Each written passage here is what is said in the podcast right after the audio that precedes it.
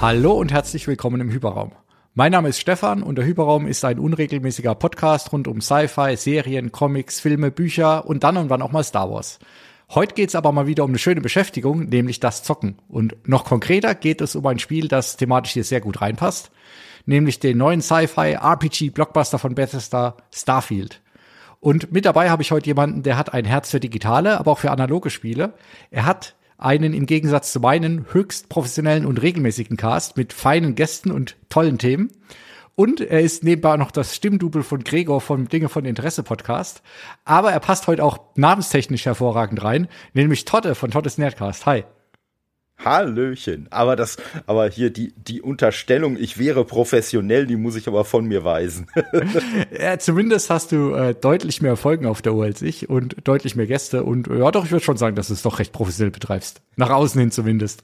Das, das, ist, das ist nett. Ja, also die, die Regelmäßigkeit, die hat sich jetzt bei mir so langsam ein bisschen eingeschlichen, äh, dass dann zumindest wöchentlich eine Folge kommt. Ich habe es auch durchaus schon mal so gehabt, dass mal drei Folgen pro Woche rauskamen oder dann irgendwann mal wochenlang auch gar keine. Also von daher auch da so ein bisschen so ein bisschen äh, ja Wechsel drin.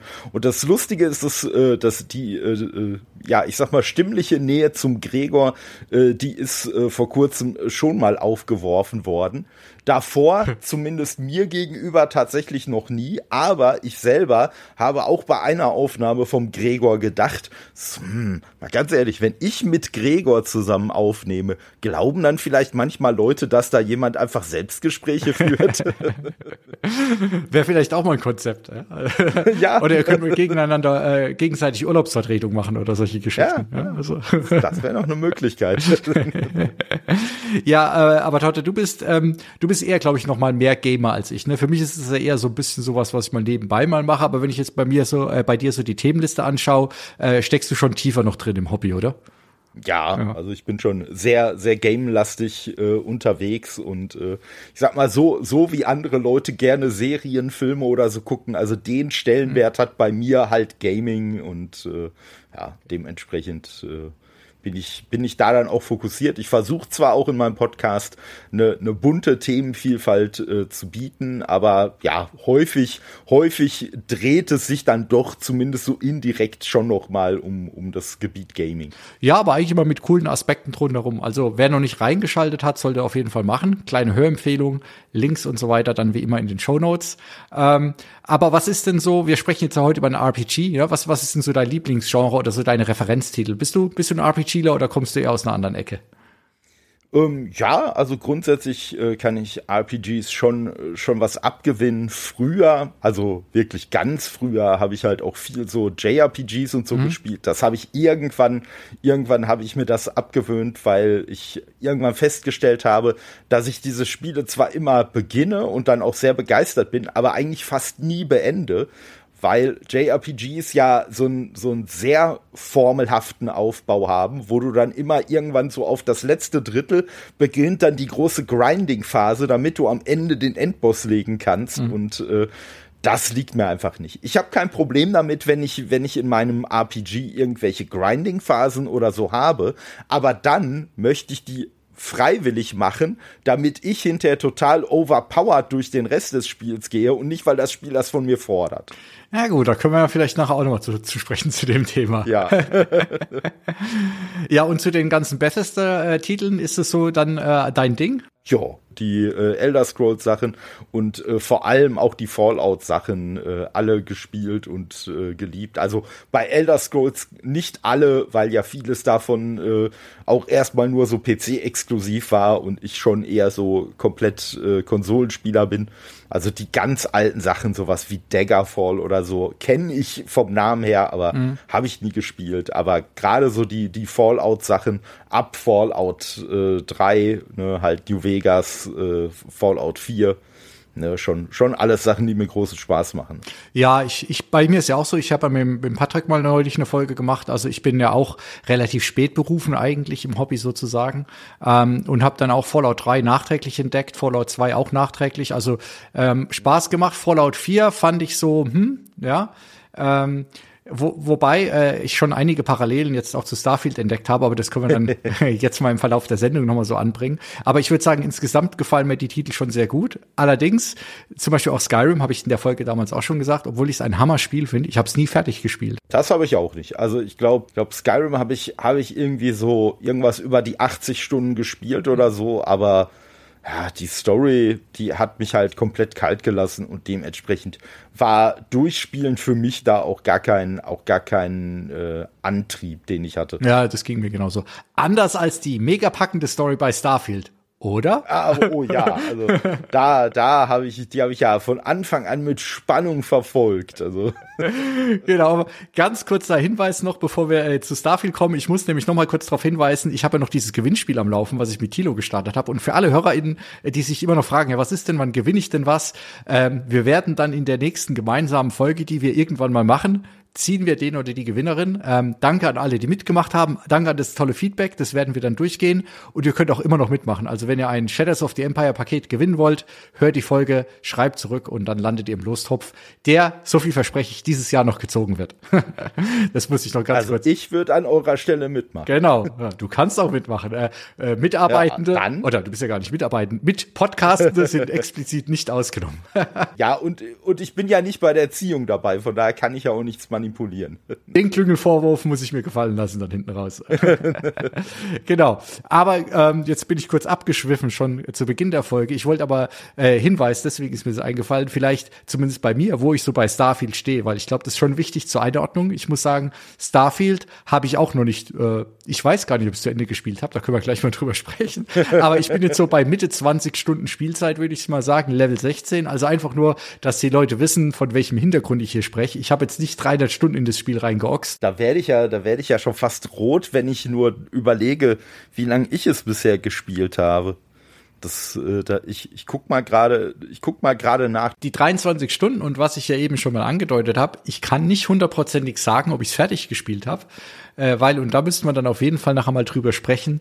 Äh, Thema Quest, Thema Story. Mir ist nicht ganz klar, wo ich da gerade stehe und was dort kommen könnte oder was noch nicht kommt. Ja.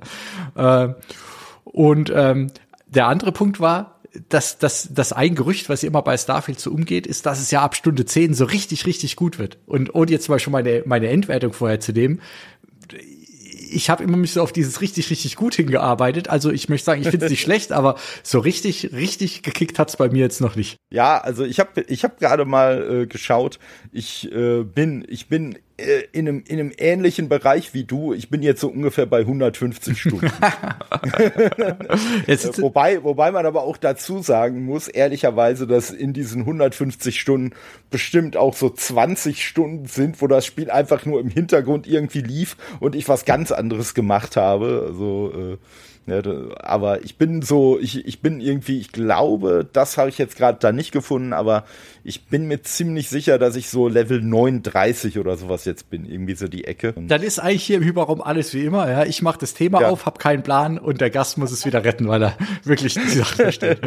aber vom Durchspielen bin ich auf jeden Fall auch noch weit, weit entfernt. Also, weil ich wüsste zwar jetzt auch nicht, wo der Punkt durchgespielt ist bisher, Ne? Aber zumindest, zumindest habe ich äh, ein sehr äh, ja, was heißt einen sehr spannenden Aspekt ist jetzt auch schon viel gesagt, aber ich habe zumindest einen spannenden Aspekt äh, jetzt äh, entdeckt, den du vielleicht mit deiner Spielzeit noch nicht hast. Ich würde sagen, dann machen wir mal Folgendes, was man im Internet immer machen sollte. Ja, wir sprechen mal ganz, ganz kurz noch spoilerfrei, ja, so, so ganz kurz ja. grob Eindruck, ja, und dann danach werde ich noch mal eine Spoilermarke machen, dass keiner ausflippen muss.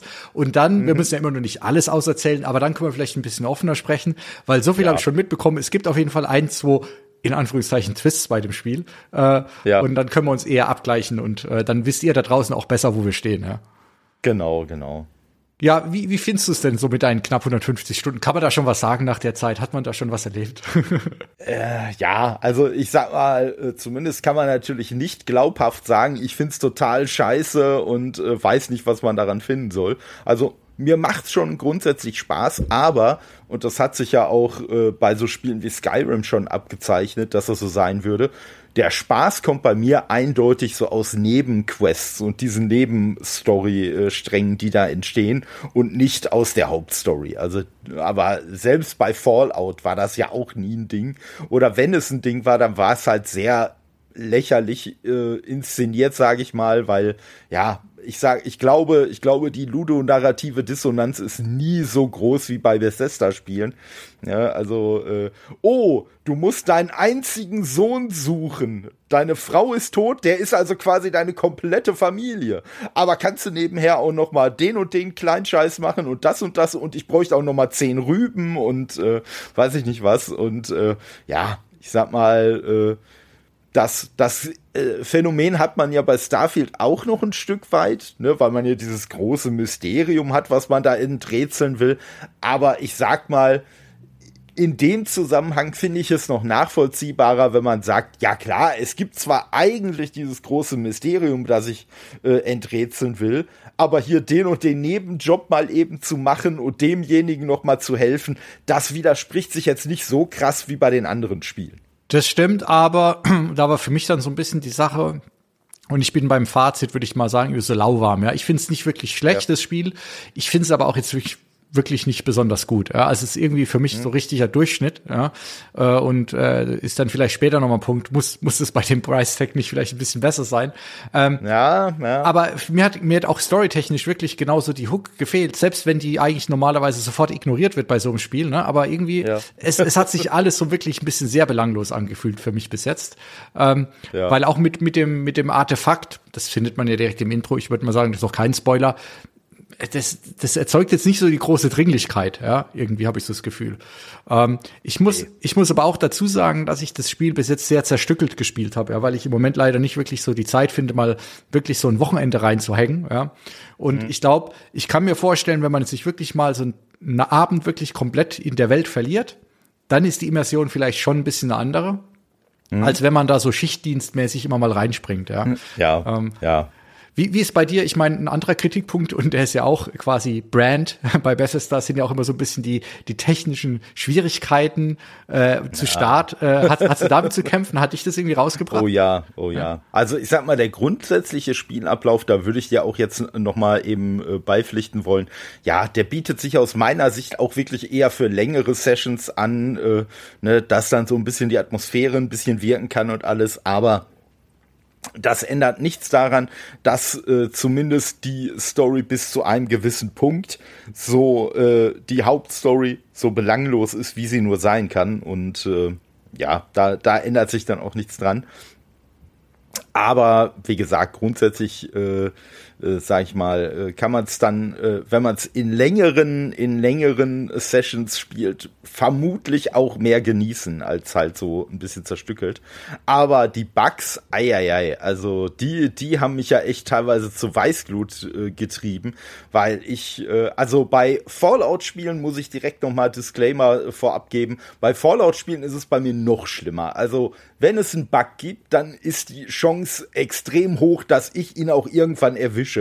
Also ganz so schlimm ist es jetzt bei äh, Starfield nicht, aber dafür sind die Bugs, über die ich gestolpert bin, umso ärgerlicher. Also man hat jetzt nicht, bei Skyrim ist ja so einer der berühmtesten Bugs, glaube ich, diese, diese Riesen, die dann da auf einmal in den Himmel geschossen werden. So witzige Bugs habe ich bisher noch nicht gehabt. Ich habe bis jetzt immer nur ärgerliche gehabt, nämlich beispielsweise, es gibt da so einen äh, Missionsstrang, auf den muss ich auch gar nicht näher eingehen, aber da wird halt ein Event, damit die Mission weitergehen kann, von einem NPC äh, getriggert. Und diesen NPC kann ich einfach nicht mehr ansprechen. Also ich kann zwar da hingehen und ich kann A drücken, dann wird irgend so ein komischer Platzhalter Fluffsatz wird dann rausgehauen, aber dieser Satz, den ich dann oder dieser Dialog, der dann getriggert werden soll, damit ich die Story weitermachen kann, also diese Nebenstory, der kommt einfach nicht. Also äh, äh, haben auch haben auch diverse Patches äh, nichts dran geändert. Dann äh, gibt es eine Mission.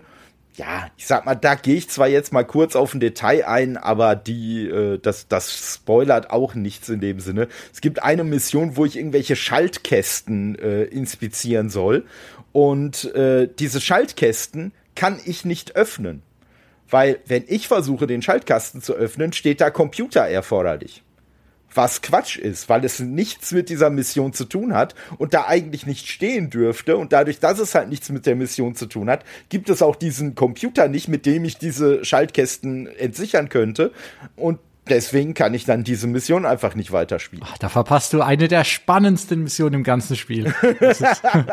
ja, da, da bin ich mir auch sehr, sehr sicher. Aber ja, aber so, ne, der, der Komplettist, der würde sie halt schon ganz gerne, ganz gerne beenden, aber äh, nee, ist nicht. Und mein absolut kuriosester Bug, den ich bisher hatte, auch wieder storybasiert, das, äh, das ist halt auch im Rahmen von so einer Nebenstory äh, äh, wieder.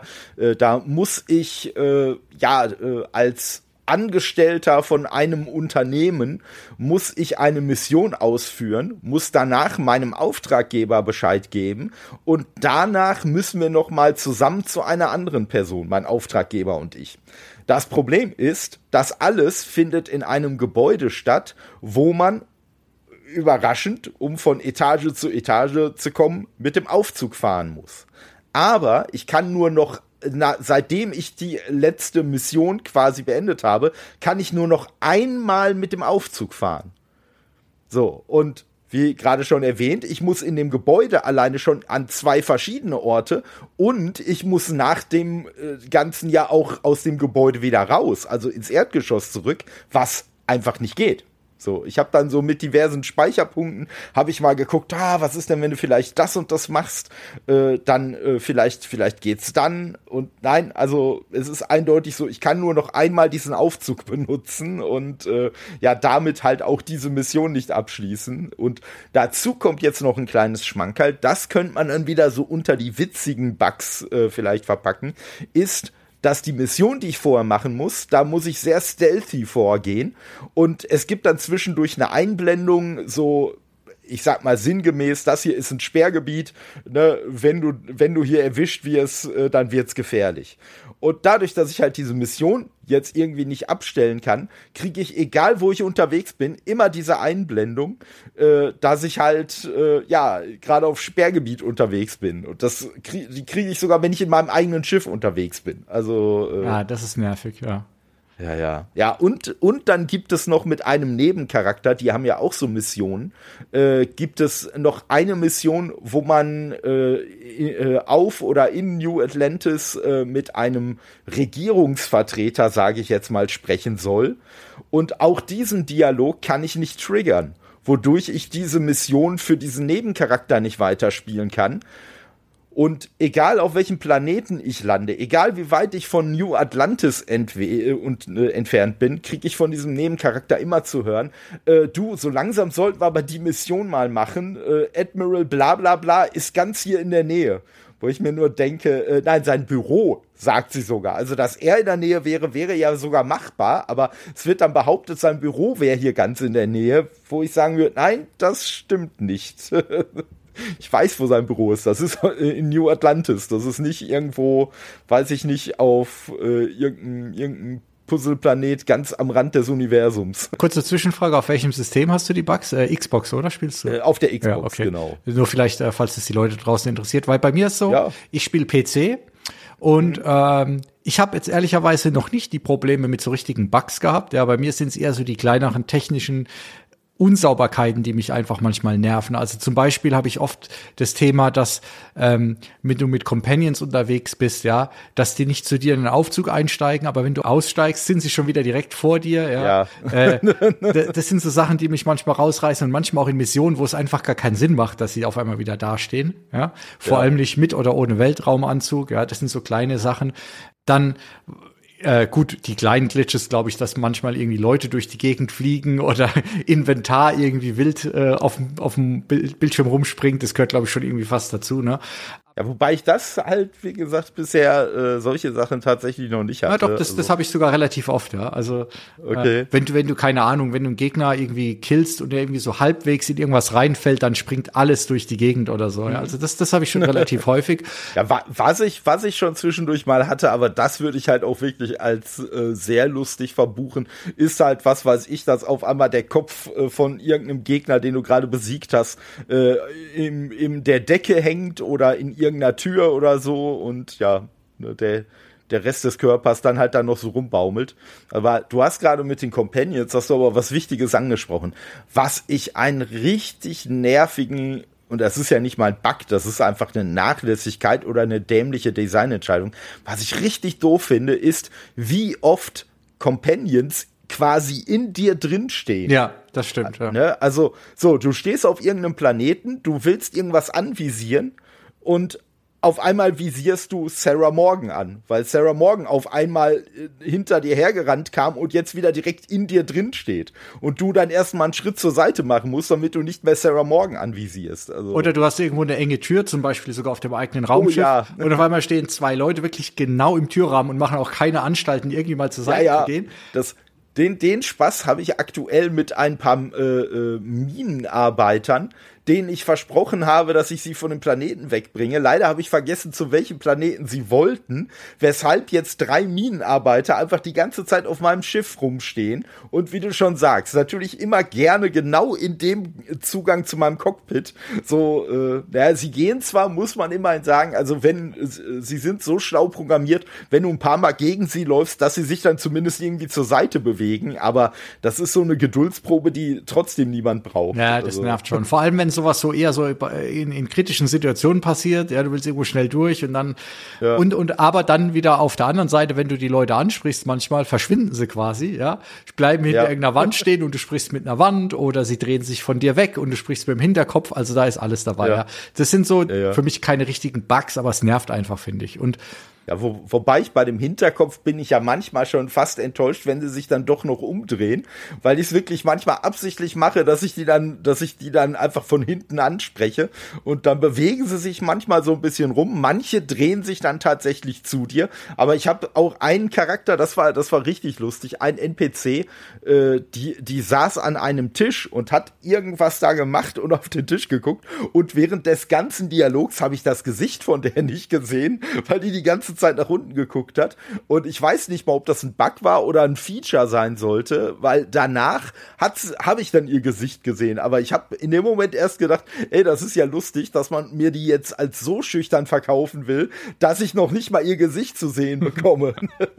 Ja, also das, das sind zum Teil ganz, ganz seltsame Geschichten. Und ein anderes, ein anderes Thema, was mich wirklich mega nervt und immer noch genervt hat und immer noch nervt, ist die ganze UI. Also, und das war ja auch noch nie eine Stärke von den Spielen, ja, aber ähm, also was, wie, wer sich die Menüsteuerung ausgedacht hat, es ist und und die die, Invent, die das, das Inventarhandling, was meiner Meinung nach ohne Mods einfach wirklich überhaupt nicht spielbar ist und das sind so Sachen, wo ich mir denke, das kann nicht so viel Aufwand sein, ja, das einfach vernünftig zu machen. Warum macht man es nicht? Oder das größte Problem für mich ist echt, es gibt keine Map, ja, oder es ist falsch, es gibt ja eine Map, Also was die als Map haben, das ist ja ein ja. Witz. Also wer sich das ausgedacht hat und da sind wir dann bei mir wieder so ein bisschen beim Thema Immersion. Ja, natürlich könntest du sagen, naja, wieso sollst du eine Map haben von einem Ort, den du nicht kennst? Dann würde ich sagen, kann man sich in der Zukunft immer schon erklären, ja, gerade wenn es wenn es bewohnte zivilisatorische Orte sind, ja, dann gibt's halt eine Map. Erst, erstens das und außerdem, ich weiß ja auch, was weiß ich, dass äh, ein Kilometer in die Richtung eine Höhle ist, obwohl ich auf dem Planeten noch nie war. Also, ja. ne? Aber, aber vor allem, was bei mir dann das Thema ist in den Städten, ja, ich, mir macht die, die Exploration eigentlich gar keinen Spaß, weil ich immer mich verlaufe und ich weiß, wo ich bin und wo ich hin muss. Und was passiert ist, ich laufe dann halt von Questmarker zu Questmarker, ja. Und dann dann, dann hast du halt nicht das Gefühl, dass du wirklich durch die Stadt läufst. Ja, also das, das finde ich auch so ein bisschen schade. Also zum einen eine vernünftige Map, gerade in den Städten. Also auf den Planeten lasse ich es ja noch durchgehen, aber gerade in den Städten einfach eine halbwegs brauchbare Map wäre schon extrem hilfreich.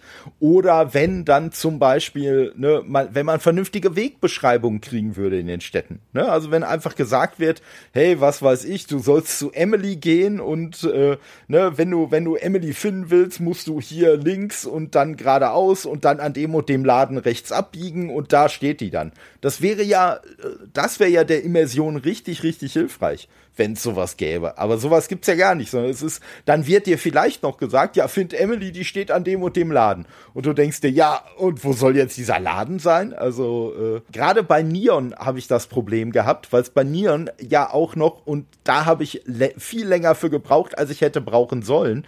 Ähm, es gibt ja da einmal so quasi so ein bisschen diese, diese, äh, ja, ich sag mal Ghetto-Gegend und dann gibt es ja noch mal die Unterplattform. So, und ich habe dann zum Beispiel Sachen in dieser Ghetto-Gegend gesucht, die ich aber auf der Unterplattform gefunden hätte, ohne das zu wissen. Ich habe mich aber, äh, ich wusste halt nicht, ey, was soll denn jetzt los sein? Ne? Wo kommst du denn da hin? Und ich habe ja noch ein äh, Problem gehabt. Ich bin gar nicht sicher, ob das ein Bug war oder äh, nicht, aber auf jeden Fall äh, gibt es leider bei den Missionen, gibt es die aus meiner Sicht völlig unsinnige Funktion, also zumindest so wie sie umgesetzt wurde, dir alle Missionsmarker anzeigen zu lassen. Also alle, nicht nur von deiner aktiven Mission. Was bei mir letztendlich darauf hinaus lief, dass mir nie die aktive Mission angezeigt wurde. Mir wurden immer irgendwelche Missionsmarker angezeigt, aber nicht für die Mission, die ich gerade brauchte. Und ich habe sehr, sehr lange gebraucht. Deswegen bin ich mir nicht sicher, ob es ein Bug ist, ob es zwischendurch halt behoben wurde oder nicht. Aber ich habe sehr lange gebraucht, bis ich irgendwann gecheckt habe, ah, in dem Menü für die Mission wenn du da auf dem Controller halt dieses Optionsding drückst, ne, also das, was früher Start äh, gewesen wäre, dann kannst du switchen zwischen nur die aktive Mission und alle Missionen. Und wenn du nur auf aktive Mission gehst, dann kriegst du auch wieder brauchbare Missionsmarker immerhin. Aber wie du schon sagst, ne, äh, durch die durch die wirklich mangelhafte Navigation äh, verkommt das dann halt wirklich so zu einem zu einem Questmarker abgrasen und äh, nimmt dadurch leider viel viel von der Immersion, die es haben könnte. Ja, zum Beispiel gerade in, in New Atlantis oder sowas. Ich habe eigentlich fast noch nichts gesehen, außer die paar Punkte, die ich abhaken muss, ja. Und ja. was was auch nervig ist, ähm, und ich meine, das haben die Spiele eigentlich früher von bestes. bei, ja? Wobei, weil, weil, Entschuldigung, äh, bei New Atlantis, da habe ich irgendwann angefangen. Das ist das ist irgendwie ein bisschen so ein Zwischending aus wie man damals sich selber Maps gemalt hat für seine Spiele und der Neuzeit. Da habe ich es teilweise so gemacht, es gab da zum Beispiel einen Aufzug, den ich total lange gesucht habe, weil ich nur über den in, äh, äh, in diese Unterstadt oder wie das heißt äh, kam. Und dann habe ich mir wirklich, dann habe ich mir wirklich einen Screenshot von diesem äh, äh, Ding gemacht, schön mit Umgebung und so, damit ich hinterher diesen Aufzug wiederfinden kann so ein ähnliches Problem hatte ich mit dem Zugang zur Metro. Ich bin da rumgelaufen, ja, und wusste, da ja. unten ist die Metrostation, weil man sieht sie noch durch ja. die Fensterscheiben. Und ja, ich habe die Tür nicht gefunden. Und ich bin zehn Minuten um dieses Ding rumgekreist und habe alles, bis ich irgendwann mal einfach aus Verzweiflung in das Gebäude reingelaufen bin, oben drüber und dann in einem Aufzug der, sorry, der, der ist hinter einem Rezeptionisten oder Verkäufer oder sowas angebracht. Ja, ja. Und dann habe ich gesehen, okay, über den Aufzug komme ich in die Metrostation. Das ist der einzige Zugang aus der Ecke. Total ja, sinnlos. Und das sind so Sachen, die wären mit einer Map einfach direkt gelöst gewesen. Und das erzeugt keinen Mehrwert, wenn du da so rumrennst und nichts findest einfach. Nee, und, und äh, die, die Map auf den Planeten, ja, die ist halt auch ein bisschen merkwürdig gehalten. Ich könnte mir sogar vorstellen, dass das, äh, weil, ne, man muss ja sagen, das Spiel wird ja so unter dem Label NASA Punk äh, verkauft und äh, ich kann mir sogar vorstellen, dass das vielleicht die Art und Weise ist, wie die NASA halt von unbekannten Planeten äh, halt äh, Maps anfertigt. Ne, dass einfach so diese, diese kleinen äh, Auflösungspunkte einfach dafür da sind, halt die Topografie da zu erfassen von außen, kann ich mir super vorstellen. Aber äh, ja, ganz ehrlich, es ist halt immer noch ein Spiel und irgendwo muss man halt sagen, ne, wie wir es vorhin schon gemacht haben, hör mal, Realismus hat in dem Spiel sowieso überall seine Grenzen, dann muss man nicht ausgerechnet bei dem Aspekt drauf pochen der den Spielspaß halt negativ beeinflusst. Vor allem glaube ich, dies, diese Implementierung war wesentlich aufwendiger, als wenn sie einfach die, die normale ja. klassische 2D-Map, also es, es geht mir nicht in den Kopf rein. Zumal ja diese Topografie, also ob jetzt irgendwas höher liegt oder tiefer auf dem Planeten, das könnte einem ja nicht egaler sein. Ja. Also vor, vor allem, wenn du im Ort drin bist. Egal. Ja. Also ja. Ich, und das sind so kleine Sachen oder nicht mal kleine Sachen, wo ich denke, warum, warum hat man das nicht einfach halbwegs vernünftig umgesetzt, ja? Weil ja. auch wir kommen bestimmt auch noch aufs Thema Loading Screens und so weiter. Da bin ich ja sogar noch halbwegs schmerzfrei, ja, wenn ich denke, Gott, mhm. dann sehe ich die ab und zu. Aber es ist einfach an so vielen Ecken, wo ich mir denke, ey, da hätten sie einfach mal ein bisschen mehr Aufwand reinstecken können und es wäre tausendmal besser gewesen einfach. Ja. Ja, wobei die Loading Screens, also die, die sind zumindest auch auf der Konsole jetzt nicht besonders lang ja. oder so, aber ich muss sagen, so, so, so einen kleinen Hang zum ADHS habe ich diesbezüglich schon, dass sobald dann so ein Loading Screen aufpoppt, äh, ja, dann wird halt das Handy oder sonst was in die Hand ja. genommen. Und ich habe ja vorhin schon gesagt, von den 150 äh, Stunden sind mindestens 20 Stunden sicherlich äh, Zeit, wo ich irgendwas anderes mhm. gemacht habe. Und die ist sicherlich sehr häufig davon äh, sage ich mal, getriggert worden, dass halt ein Loading Screen kam und ich mich halt mit irgendwas anderem beschäftigt habe in der Zeit. Also. Ja. Und ich, als bei den Loading Screens hat mich vor allem eigentlich auch eher geärgert, dass es die überhaupt gibt in der, in der Masse, weil ja. ich mir denke, also, weißt du, ich, ich habe keine Ahnung. Ich bin jetzt nicht der Megazocker, ja, aber ich habe mhm. Elden Ring auch lang nicht fertig gespielt, ja, aber da läufst du endlos durch eine offene Welt, die tausendmal komplexer ist als das, was wir da bei Starfield sehen. Und es gibt eigentlich außer für Bossfights und so weiter kaum irgendwelche Stellen, wo was geladen wird, ja. Und mhm. da manchmal, ich kann ja sogar noch mitleben, wenn du zum Planeten springst, aber manchmal gehst du innerhalb eines Gebäudes durch eine Tür, es gibt einen Loading Screen und dann bist du da was, was wurde denn jetzt hier eigentlich bitte geladen, ja? Also ja, ich, ich glaube, dass das Problem ist so ein bisschen, dass äh, das äh, und das könnten wahrscheinlich Leute, die da in der Technik drinstecken, äh, äh, besser beschreiben als wir jetzt. Aber ich glaube, das Problem ist halt einfach, du hast ja bei dir ein komplett äh, äh, persistentes Universum. Das heißt, ne, so, sie haben ja, bevor das Spiel rauskam, da mit ihren komischen Sandwiches und so äh, da angegeben. Und das Problem ist halt einfach, dass das Spiel ja den Anspruch hat, wenn du, sag ich mal, auf dem Mars irgendwo ein Sandwich hinlegst und da 50 Stunden später wieder zum Mars fliegst, dass dieses Sandwich immer noch da liegt. Ne? Und äh, ja, ich weiß nicht mal, ob das tatsächlich so wäre, aber das ist ja zumindest so ein bisschen der Anspruch. Und ich glaube, das ist das Problem, dass deswegen selbst eigentlich total simpel gehaltene Sachen äh, halt ein Ladescreen erfordern, weil das Spiel einfach sagt, hm, ne, so, so quasi vom, von der Rechenleistung her, überprüft doch bitte noch mal, ob da jetzt ein Sandwich liegt oder nicht. Nein, da liegt keins, okay dann äh, hier hast du das Spiel. Kann, kann sein. Ich, ich bin ehrlich gesagt, da kenne ich mich auch zu schlecht aus, ja, aber. Ja, ich, ich auch nicht wirklich. Mein, mein genau, Gefühl würde mir einfach nur sagen, dass, dass, dass, dass so ein Riesenstudio mit so viel Geld, ja, im Jahr 2023 vielleicht ein bisschen besser abliefern könnte in der Ecke, aber. Ja, mal ganz davon ab, mal ganz davon ab, dass man solche Ladezeiten, weil da dürf, darf man sich halt auch nichts vormachen, solche Ladezeiten gibt's ja auch bei, bei anderen Spielen ja. immer noch, aber die kann man ja auch geschickt kaschieren und ganz Eben. ehrlich, diese Sequenz, wie man von einem Planeten abhebt oder landet, das ist ja auch nur da, um Ladezeit zu kaschieren. Genau. Aber da hast du dann wenigstens auch was fürs Auge, wo du sagst, ja komm, ne, genau. ne, vielleicht nach dem 120. Mal verliert es vielleicht etwas an Reiz, aber äh, so grundsätzlich ist das noch so ein Ding, wo man sagt, ja gut, da kann ich mich mit abfinden. Ne? genau. Also, ja. Und wie du sagst, ne, wenn ich jetzt äh, irgendwie von einem, äh, ne, äh, von, von einem Teil eines Gebäudes in einen anderen gehe, ja, dann hätte man ja auch, wie das früher Resident Evil gemacht hat, einfach äh, eine Türöffnungsanimation da reinsetzen können. Ne, und äh, Zum Beispiel, hätte man ja. die, die Ladezeit auch kaschiert. Ja. Also. Ja, also das ist so, und dann, ich glaube, dann gehen wir mal langsam in den Spoiler-Teil, dass wir auch über die Story sprechen können. Aber das ist ja. so mein, mein Grundgefühl ist einfach, dass das Spiel aus, aus welchen Gründen auch immer nicht an vielen Enden einfach nicht fertig ist. Ja? Und also man merkt mhm. ja auch, dass da so viele Sachen reingemischt sind. Ich meine, wir haben jetzt doch gar nicht groß über das Thema Space Travel oder so weiter gesprochen. Ähm, äh, wir haben noch gar nicht drüber gesprochen, über irgendwie den Versuch, da so eine Art Wirtschaftssystem und, und Base-Building-System noch reinzumachen, was wir ja aus Fallout 4 oder 76 mhm. kennen. Ne? Aber alles wirkt sich irgendwie so, fühlt sich irgendwie so an, als das wollte man alles reinwerfen und dann haben sie irgendwie auf, auf halber Strecke gemerkt, Mist, wir kriegen es alles gar nicht mehr richtig zusammen und haben überall was weggelassen und dann wirkt es irgendwie unfertig. Ja. Ja, das also also mein Gefühl ist so, mein Gefühl ist so, äh, man man hat irgendwie an also so wird es nicht faktisch gewesen sein, aber wie gesagt, mein Gefühl ist einfach nur, dass man drei oder vier Spiele gebaut hat und es für eine total gute Idee hielt, die alle mhm. zusammenzuschmeißen. Ne? Und, ja, äh, genau so ja. irgendwie. Ja. Irgendwie einer hat dann jemand No Man's Sky gesehen und gesagt, okay, das müssen wir auch machen, das können wir auch machen. Ja, ja, ja, ja, ja ne, also. Ja. Und das ist das. Und gerade so diese Aspekte, die du jetzt auch genannt hast, also mit dem Basebuilding und so habe ich am Anfang überhaupt nichts zu tun gehabt. So, aber irgendwann bin ich dann so, bin ich dann in diesen Kaninchenbau Basebuilding so ein bisschen reingestolpert.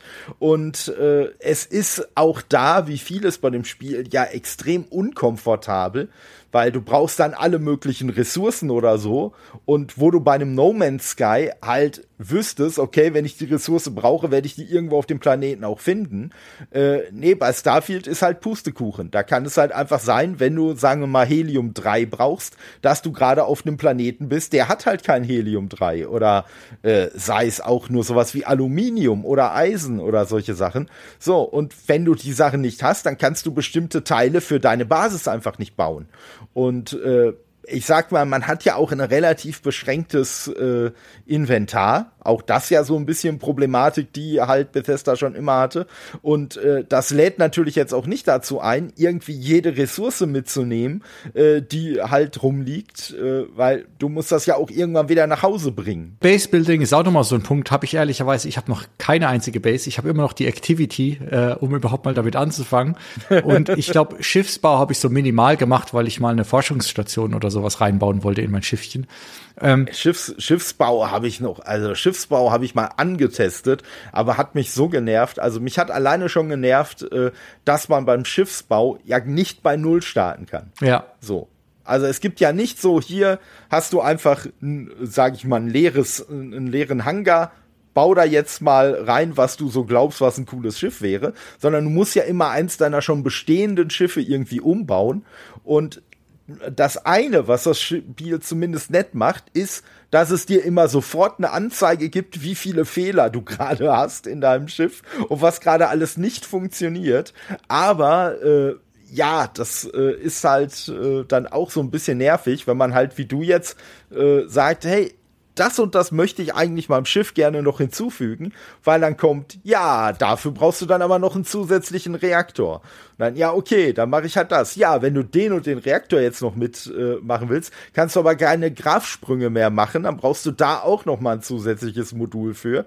Und insgesamt brauchst du jetzt auch mehr Triebwerke, um überhaupt noch abheben zu können und so. Und äh, ja, und, und vor allem im Kleinen wird es auch wieder so schlecht erklärt einfach, ja. Du, du musst da ja. viel Trial and Error machen und ja, dir wird immer nur gesagt, was halt, was du gerade halt falsch machst. Genau. Dir wird nicht gesagt, wie du es richtig machen könntest. Und, und bei dem Basebauen war es für mich nämlich auch so, und das ist auch so ein kleiner Vorwurf an das Spiel vielleicht, ähm, es wurde mir im Spiel bis jetzt noch überhaupt nicht plausibel erklärt, warum ich das überhaupt machen soll. Ja klar, ich kann es machen, aber ich habe noch gar keine Notwendigkeit gehabt, ja.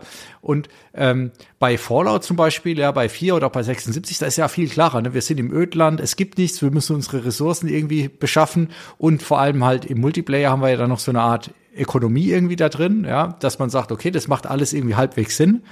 Ähm, aber da, ich habe ich hab den Grund überhaupt nicht gesehen. Ja? Also deswegen, ich weiß auch nicht, ob ich das jemals machen werde, um mhm. ehrlich zu sein. Wenn so wie wir bei 76, weißt du, dass du dann zusammen mit Kumpels unterwegs sein kannst, dann kannst du dich gegenseitig in der Base besuchen, dann, dann wäre da nochmal ja. so ein Fun-Aspekt. Aber einfach für mich da auf so einem Planeten die Dinger aufbauen, weiß ich noch nicht. Ne? Ja, ich, ich habe irgendwann mal damit angefangen, aber auch nur, um an Ressourcen zu kommen. Mhm. Und das ist halt, das ist halt so ein bisschen das, das Doofe auch an dem Base-Building. Also eigentlich machst, betreibst du irgendwann dieses Base-Building, um an die Ressourcen zu kommen, die du brauchst, um Base-Building zu betreiben. ja. Auch irgendwelche Waffenmods und so. Ne? Aber so letztendlich, das ist schon so ein bisschen so ein kleines Hamsterrad, in das du dann geworfen wirst. Und auch das ist wieder äh, gigantisch schlecht erklärt, weil ich mich nämlich gewundert habe. Ich habe jetzt aktuell, ich glaube, drei Außenposten. Mhm. Und äh, also mal ganz davon ab, dass du halt sehr schnell, wenn du in diesem Scan-Bildschirm bist und mal auf die falsche Taste drückst, auf einmal einen Außenposten gesetzt hast und dir auch sehr schlecht erklärt wird, wie du diesen ba Außenposten wieder entfernen kannst, weil du hast ja nur eine begrenzte Anzahl, die du überhaupt bauen kannst. Ähm, so, da fängt es dann schon mal an. Und äh, bei diesem Außenposten, ich habe äh, zwei Außenposten gehabt, ich habe Crewmitglieder gehabt und ich konnte die diesem Außenposten nicht mhm. zuordnen. Dass ich gedacht habe, ja, was soll das denn jetzt so? Das soll doch eigentlich gehen. Und irgendwann, viel, viel später, habe ich dann festgestellt, es gibt so ein, es gibt irgendwie so ein Crew-Terminal oder so nennt sich das. Und das musst du in deinen Außenposten reinbauen. Und erst ab da kannst du diesem Außenposten dann eine Crew zuordnen. Auch das wird dir halt vom Spiel null erklärt. Und äh, da dir halt, ne, wie gesagt, dir wird da einfach, dir wird einfach alles, was du bauen kannst, wird dir da hingeworfen und gesagt, mach mal, aber was du jetzt überhaupt brauchst und was du in welcher Reihenfolge brauchst und so, da schweigt sich das Spiel halt komplett drüber aus. Ja, also das, und es gibt viele so kleine Sachen, wo ich finde, ja. gerade am Anfang könnte dich das Spiel viel mehr an der Hand nehmen und auch, das muss ja kein Tutorial sein. Du kannst es ja in einem Rollenspiel über Dialoge mit Charakteren und so weiter machen, ne? aber du, ja. Du, musst schon sehr aktiv danach suchen. Jetzt könnte man sagen, ja, wenn ihr aber wirklich das Spiel spielen wollt, dann müsst ihr halt gucken und es selbst verstehen. Aber hey, die, die Zeit hat doch kein Mensch. Also ich will ja schon wissen, was das Spiel von mir will. Ja, also. Ja, das, das ist das, ne? Und vor allen Dingen, wenn ich mir überlege, wie viel Zeit ich alleine darauf verschwendet habe, dass ich meinen Companions irgendwas aus meinem Inventar rübergeschoben habe, mit denen dann zu meinem Schiff zurückgelaufen bin. Dann habe ich mir von einem Companion das Zeug wieder geholt, äh, bin an dieses komische kleine Terminal in meinem Schiff gegangen, um das dann im Schiffsinventar hinzuzufügen. Und wie ich halt auch recht spät gemerkt habe, das musst du gar nicht machen. Also das ist jetzt quasi so ein kleines, äh, so, so eine kleine Service-Ecke in unserer Folge, ist, du kannst, wenn du äh, in der Nähe von deinem Schiff stehst und in der Nähe ist sehr relativ. Also ich weiß nicht, äh, man, man kann auf jeden Fall recht weit von dem Schiff entfernt stehen. Man muss es nur zumindest mal sehen, äh, ist so bisher mein Eindruck.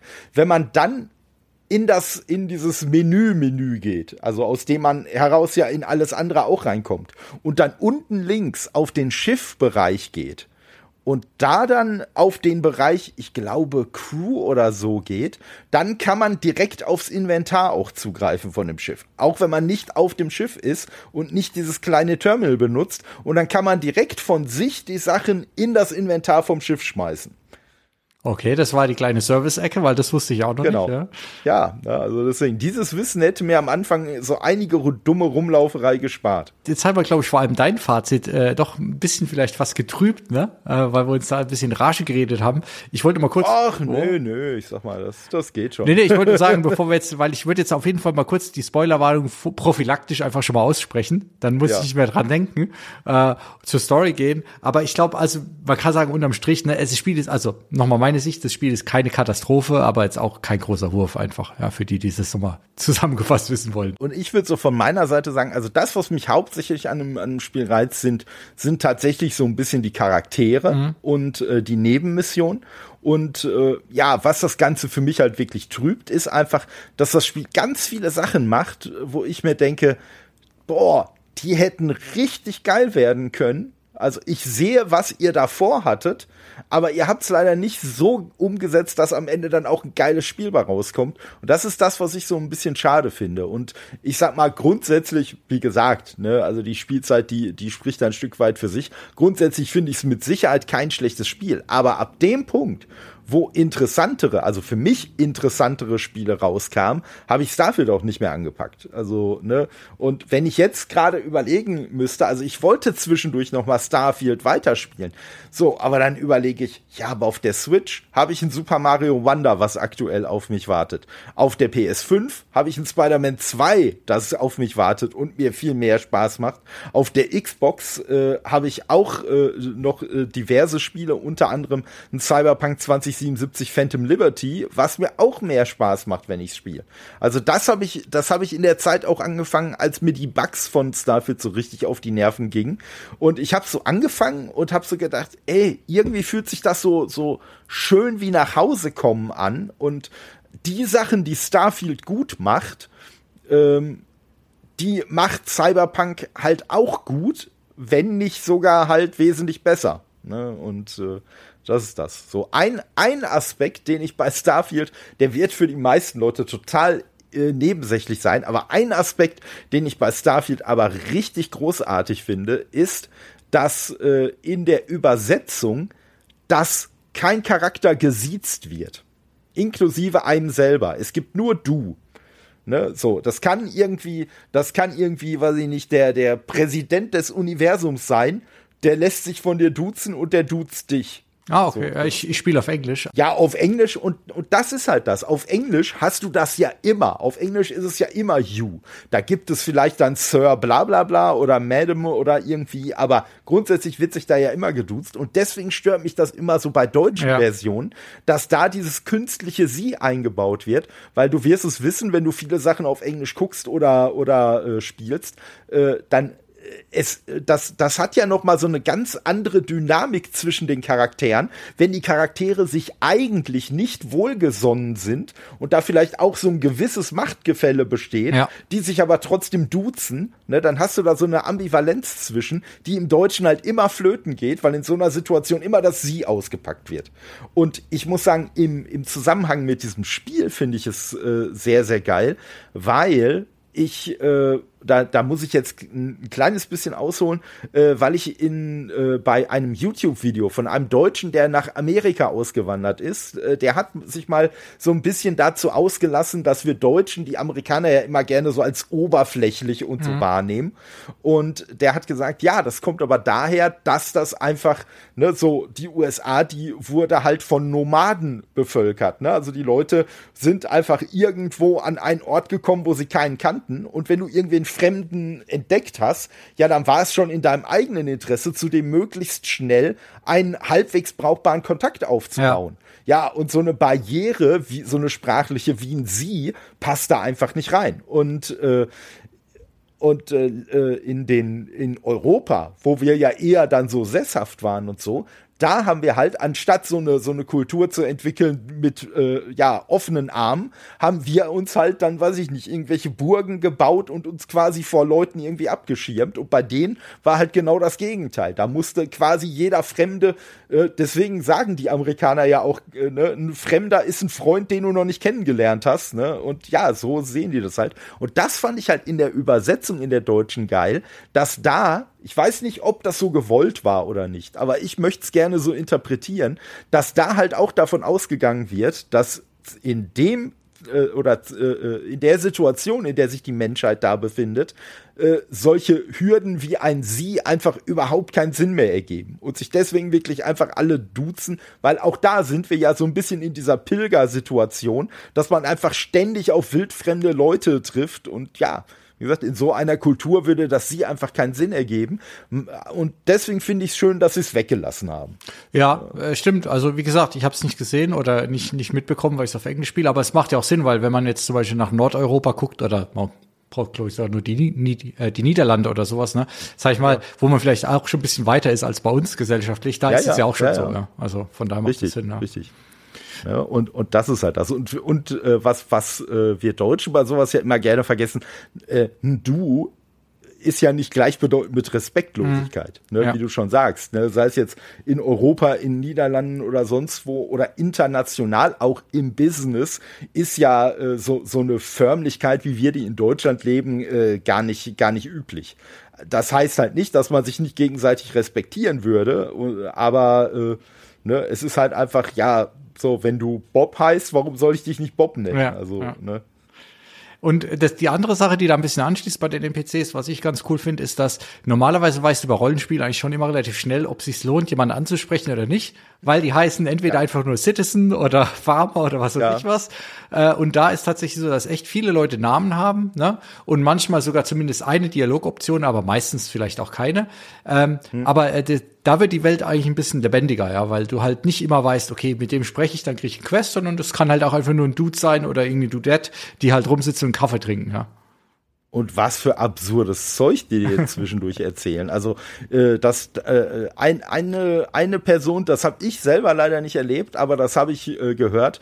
Äh, die ist Security in Neon und äh, wenn du die ansprichst, äh, dann erzählt sie dir, dass sie ja eigentlich Nekromantin werden wollte, aber dass das ja nicht geklappt hätte und ja, jetzt ist halt Security geworden.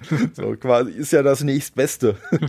ja und jetzt sind wir mal auch bei den Sachen, die ich deutlich besser finde im Spiel. Ja, ich finde äh, so diesen, diesen Humor, ohne dass es immer gleich so hau, hau drauf Humor ja. ist, ja, den haben sie immer noch drauf, weil eigentlich, du hast ja gesagt, NASA-Punk, da könnte man denken, das ist so ein äh, lang, langweilige Space Simulation, ja, aber es ist wirklich so, dass ohne, dass es wirklich total albern wird, ist eigentlich immer genug Augenzwinkern und Humor dabei. Also das macht schon oh ja. dann Laune immer. Oh ja. Ja, und, und das muss ich sagen, das finde ich auch bei den Dialogen grundsätzlich immer gut. Du hast ja, du hast ja eigentlich, egal wie viele Dialogoptionen du hast, du hast halt auch immer eine völlig absurde Antwortmöglichkeit.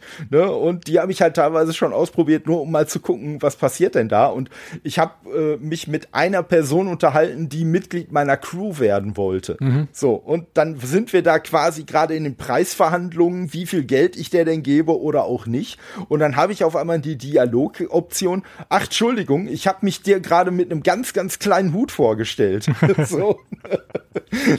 und äh, ja, hm. oder, oder das mich mal, äh, mich, mich hat äh, ein Charakter mal Schlaubi genannt, weil ich dem halt auch so eine akustische, so, so eine sarkastische äh, Antwort gegeben hm. habe und der dann irgendwie nur meinte, ah, Schlaubi und dann irgendwie sein, sein Text da abgespult hat. Also das, ja, das sind schon, da, deswegen sage ich ja, also mit den Charakteren und mit den und mit den äh, Nebenquests äh, kann das Spiel halt wirklich punkten. Und auch in der deutschen Vertonung sind die Charaktere auch alle extrem sympathisch vertont. Also ne, es ist äh, schon so, dass selbst so Charaktere, die man eigentlich nervig findet durch die Vertonung teilweise, dass man denkt, ach komm, eigentlich ist er ja doch ganz schön. ja, also äh, im Englischen eigentlich finde ich auch, finde ich auch die, die, die SprecherInnen und so weiter, das eigentlich, das macht alles äh, Laune, das, das ist schon ganz cool irgendwie, ja. Was ich auch noch relativ gut finde, in den meisten Fällen nicht immer, ist so dieses, so ein bisschen das Worldbuilding, was so stattfindet, ja, wenn du in irgendwelche Locations reingehst, ähm, wo dann halt, keine Ahnung, irgendwelche kleinen Figürchen rumstehen oder irgendwelche Notizen mhm. an der Wand sind und so weiter also das Level ist nicht überall gleich, manchmal ist es ein bisschen sehr generisch, aber oftmals lohnt es sich schon ein bisschen rumzulaufen und zu gucken, was da so rumliegt und rumsteht. Hat man einen kleinen Gag dabei oder zumindest hast du das Gefühl, dass es eine sehr individuelle Location ist. Ja, das muss ich auch sagen. Also ich bin auch grundsätzlich gar nicht so ein Typ, der gerne so diese Tagebucheinträge mhm. oder so ein Kram liest, aber da muss ich sagen, das, das macht äh, Starfield eigentlich auch ganz cool. Ich habe da so einen Moment gehabt, also äh, die Person wird hinterher auch noch relevant für eine Nebenquest, aber das wusste ich halt gar mhm. nicht wo ich äh, von, von einer Wissenschaftlerin äh, gelesen habe. Und äh, also die Tagebucheinträge an sich, die waren schon sehr, sehr spannend, schon ohne zu wissen, dass das hinterher noch irgendeine Konsequenz hat. Aber das war halt so cool, weil das quasi so wie so eine Art Easter Egg war, mhm. was dann halt sich hinterher äh, kam dann erst so der Payoff, als man dann diese Person dann getroffen hat und so, ja, ja, ich kenne dich, du bist die Person, von der ich da gelesen habe. Ich weiß, du, was du da getrieben hast, ne? Und äh, ja, und das, das macht Bethesda, finde ich auch immer ganz gut, weil zum Beispiel bei so richtigen Rollenspielen, jetzt auch bei Baldur's Gate, also ich, ganz ehrlich, ich habe keinen Nerv und keine Lust, mich irgendwie durch fünf Seiten Tagebücher zu lesen. Ja, ich, nee. ich brauche irgendwie quasi draufschauen, drei Sätze, alles klar, weiter geht's. Ja, und äh, das schaffen sie eigentlich ganz gut, dass eigentlich alles, was du liest, Tagebucheinträge, Computereinträge, selbst diese Buchfetzen und so weiter, das ist alles so, das kannst du alles mal wegsnacken, ja, ohne dass du da wirklich groß irgendwie Leseaufgaben machen musst. Ja. Ja, ja, ja, ja. Und ich muss, und ich muss sagen, wo du gerade Baldur's Gate an, äh, äh. Ich habe also so mit Starfield spätestens habe ich halt wirklich äh, für mich erkannt, ich bin einfach kein kein allzu großer Fantasy Fan, weil ich sagen muss, was mir bei Fantasy immer so ein bisschen auf die Nerven geht, das ist ein Problem, das wird man auch nicht abschaffen äh, können, sind so diese komischen Namenskreationen, die dann immer wahnsinnig dramatisch und so klingen sollen und so. Und ja, du hast bei Starfield hast du zwischendurch auch schon mal irgendwelche dummen Namen, aber bei den dummen dummen Namen, weißt du, kannst du dir immer herleiten, äh, wieso die äh, entstanden sind. Ne? Also wenn dich die UC SysDev äh, so quasi in, in ihre äh, Fänge kriegt, ja, dann weißt du halt, UC steht für United Colonies und äh, ja, SysDev wird halt System Defense äh, sein. So, da muss mir keiner erklären oder das ist nicht irgendein komischer, äh, schwurbeliger Name, den ich erstmal auswendig lernen muss, um dann hinterher zu wissen, wovon gesprochen wird, sondern wenn dieser Name äh, äh, gedroppt wird, ja, okay, dann weiß ich sofort, ah, daran liegt's, ne? Also. Ja, ja ich habe ich hab kein so großes Problem mit Fantasy. Ich mag es eigentlich, außer wenn es so ein bisschen so, es gibt so, ich weiß nicht, ob du weißt, was ich meine, so altbackenes Fantasy irgendwie, das, das nervt mich dann so. Ähm, aber äh, im Vergleich zu Baldur's Gate vielleicht auch nochmal da, wie gesagt, ich bin ja kein so Hardcore-Zocker, ja, und bei Baldur's Gate fand ich, war einfach alles mega kompliziert und aufwendig, ja. Du konntest mhm. nicht mal irgendwie, ich, ich mag es zum Beispiel überhaupt nicht, wenn ich in Kämpfen bin, egal ob turn-based oder direkt und du hast das Gefühl, du stehst vor jemandem, du ziehst ihm gerade mega eins über die Rübe und dann kommt irgendwie Fail, äh, null Treffer oder so. Also ich was ist denn los? Ja, und, äh, oder du musst quasi dich irgendwie ein ganzes Lexikon arbeiten, um zu wissen, ja. welcher Zauberspruch jetzt wo irgendwie gerade dazu passt und so weiter. Da ist für mich äh, Starfield deutlich direkter. Ja, ja, also das, das, das, ja, also was, was halt mein Problem ist, das ist dann halt irgendwie, was weiß ich, wenn dann irgendwie, ja, das ist ja irgendwie äh, Uralia, äh, die, die Göttin der Verwesung im neunten Haus von bla bla bla und die wird ja von den und den Leuten äh, angebetet. So, so einen ganz kleinen augenzwinkernden Hinweis auf sowas gibt es ja in Starfield auch. Den hast du ja bei dem, bei dem, äh, äh, bei der Charaktererstellung kannst du ja unter anderem auch so, ein, so eine religiöse Weltanschauung äh, äh, dir aussuchen.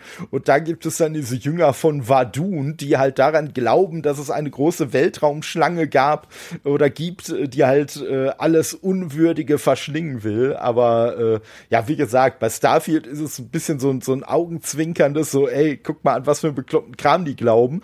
Und äh, ja, ein Baldur's Gate verlangt halt von mir, und das, da habe ich dann so mein Problem damit, sowas dann halt auch wirklich ernst zu nehmen. Mhm. Also zu sagen, oh, hier, guck mal, und ei, ei, ei, was da nicht alles passieren kann. Und äh, ja, deswegen, also den, den Baldur's, äh, Baldur's Gate ist für mich äh, ganz persönlich in äh, diesem Jahr nicht beim Spiel des Jahres dabei. Aber ich kann es absolut verstehen, wenn es da anderen Leuten anders geht. Ja, eben, da hat er geht im Tierchen sein Bläsierchen, ja. Ich werde es genau. auch auf jeden Fall nochmal angehen, aber und das war auch so mein erster Eindruck von Starfield übrigens, dass ich gedacht habe, ah, das Spiel das ist eigentlich viel mehr für mich gemacht, ja. Die Einstiegshürde ja, ist ein bisschen ja. kleiner, es ist nicht alles so kompliziert und dann, wie gesagt, so nach und nach war es dann, ja, hat sich so ein bisschen herausgestellt, dass ich doch eher leicht enttäuscht bin. Ähm, zum Beispiel, weil du, du gerade gesagt hast, man erstellt sich am Anfang Charakter. Ich habe jetzt außer einmal ganz explizit in Neon noch nie das Gefühl gehabt, dass was immer ich auch als Charakterauswahl gemacht habe, irgendeinen Effekt auf irgendwas gehabt hätte. Ähm, ich weiß nicht, hast, hast du da irgendwie bei dir welche Auswirkungen gemerkt? Ja, also ich ich habe ich hab, äh, das das äh, Problem von mir ist, dass ich das Gefühl habe, äh, es macht bei ganz vielen Auswahlen macht es keinen Unterschied. Das Spiel zwingt dich aber quasi gerade am Anfang schon so ein bisschen dazu, sehr auf Überzeugung und so ja. zu gehen. Damit du halt, damit du halt so ein halbwegs, so ein halbwegs äh, ja abwechslungsreiches Spielerlebnis hast. Also äh, ne, ich ich hab's ich hab halt auch versucht da viel drauf zu gehen und man muss ja auch sagen, das Spiel macht das ja auch sehr absurd, dass du zum Beispiel wenn du Wein trinkst, dann mhm. wirst du selber überzeugender. Also habe ich in der Realität so bisher noch nicht erlebt. Also äh, besonders besoffene Menschen waren für mich bisher nie besonders überzeugend. Aber in dem Spiel ist es einfach so. Und ich habe halt wirklich teilweise, wenn ich irgendwelche Sachen gemacht habe, habe ich halt schon so, okay, du musst den und den jetzt überzeugen. Also äh, haust du dir da vorher noch äh, da das rein und das rein, damit der Wert noch äh, bisschen gesteigert wird und so. Aber das ist aus meiner Sicht so am, gerade am Anfang halt sehr, sehr übermächtig. Also je länger du spielst, je, je mehr du selber auch skillen kannst, desto, desto variabler wird das alles so ein bisschen. Aber ich glaube, dass sie da Überzeugungsskill, äh, der ist schon ziemlich übermächtig in dem Spiel das und der ist meiner Meinung nach auch echt das Einzige, was wirklich so RPG-mäßig in den Dialogen passiert. Also ich habe ein, zwei Mal vielleicht die Option gesehen zu lügen oder so, ja.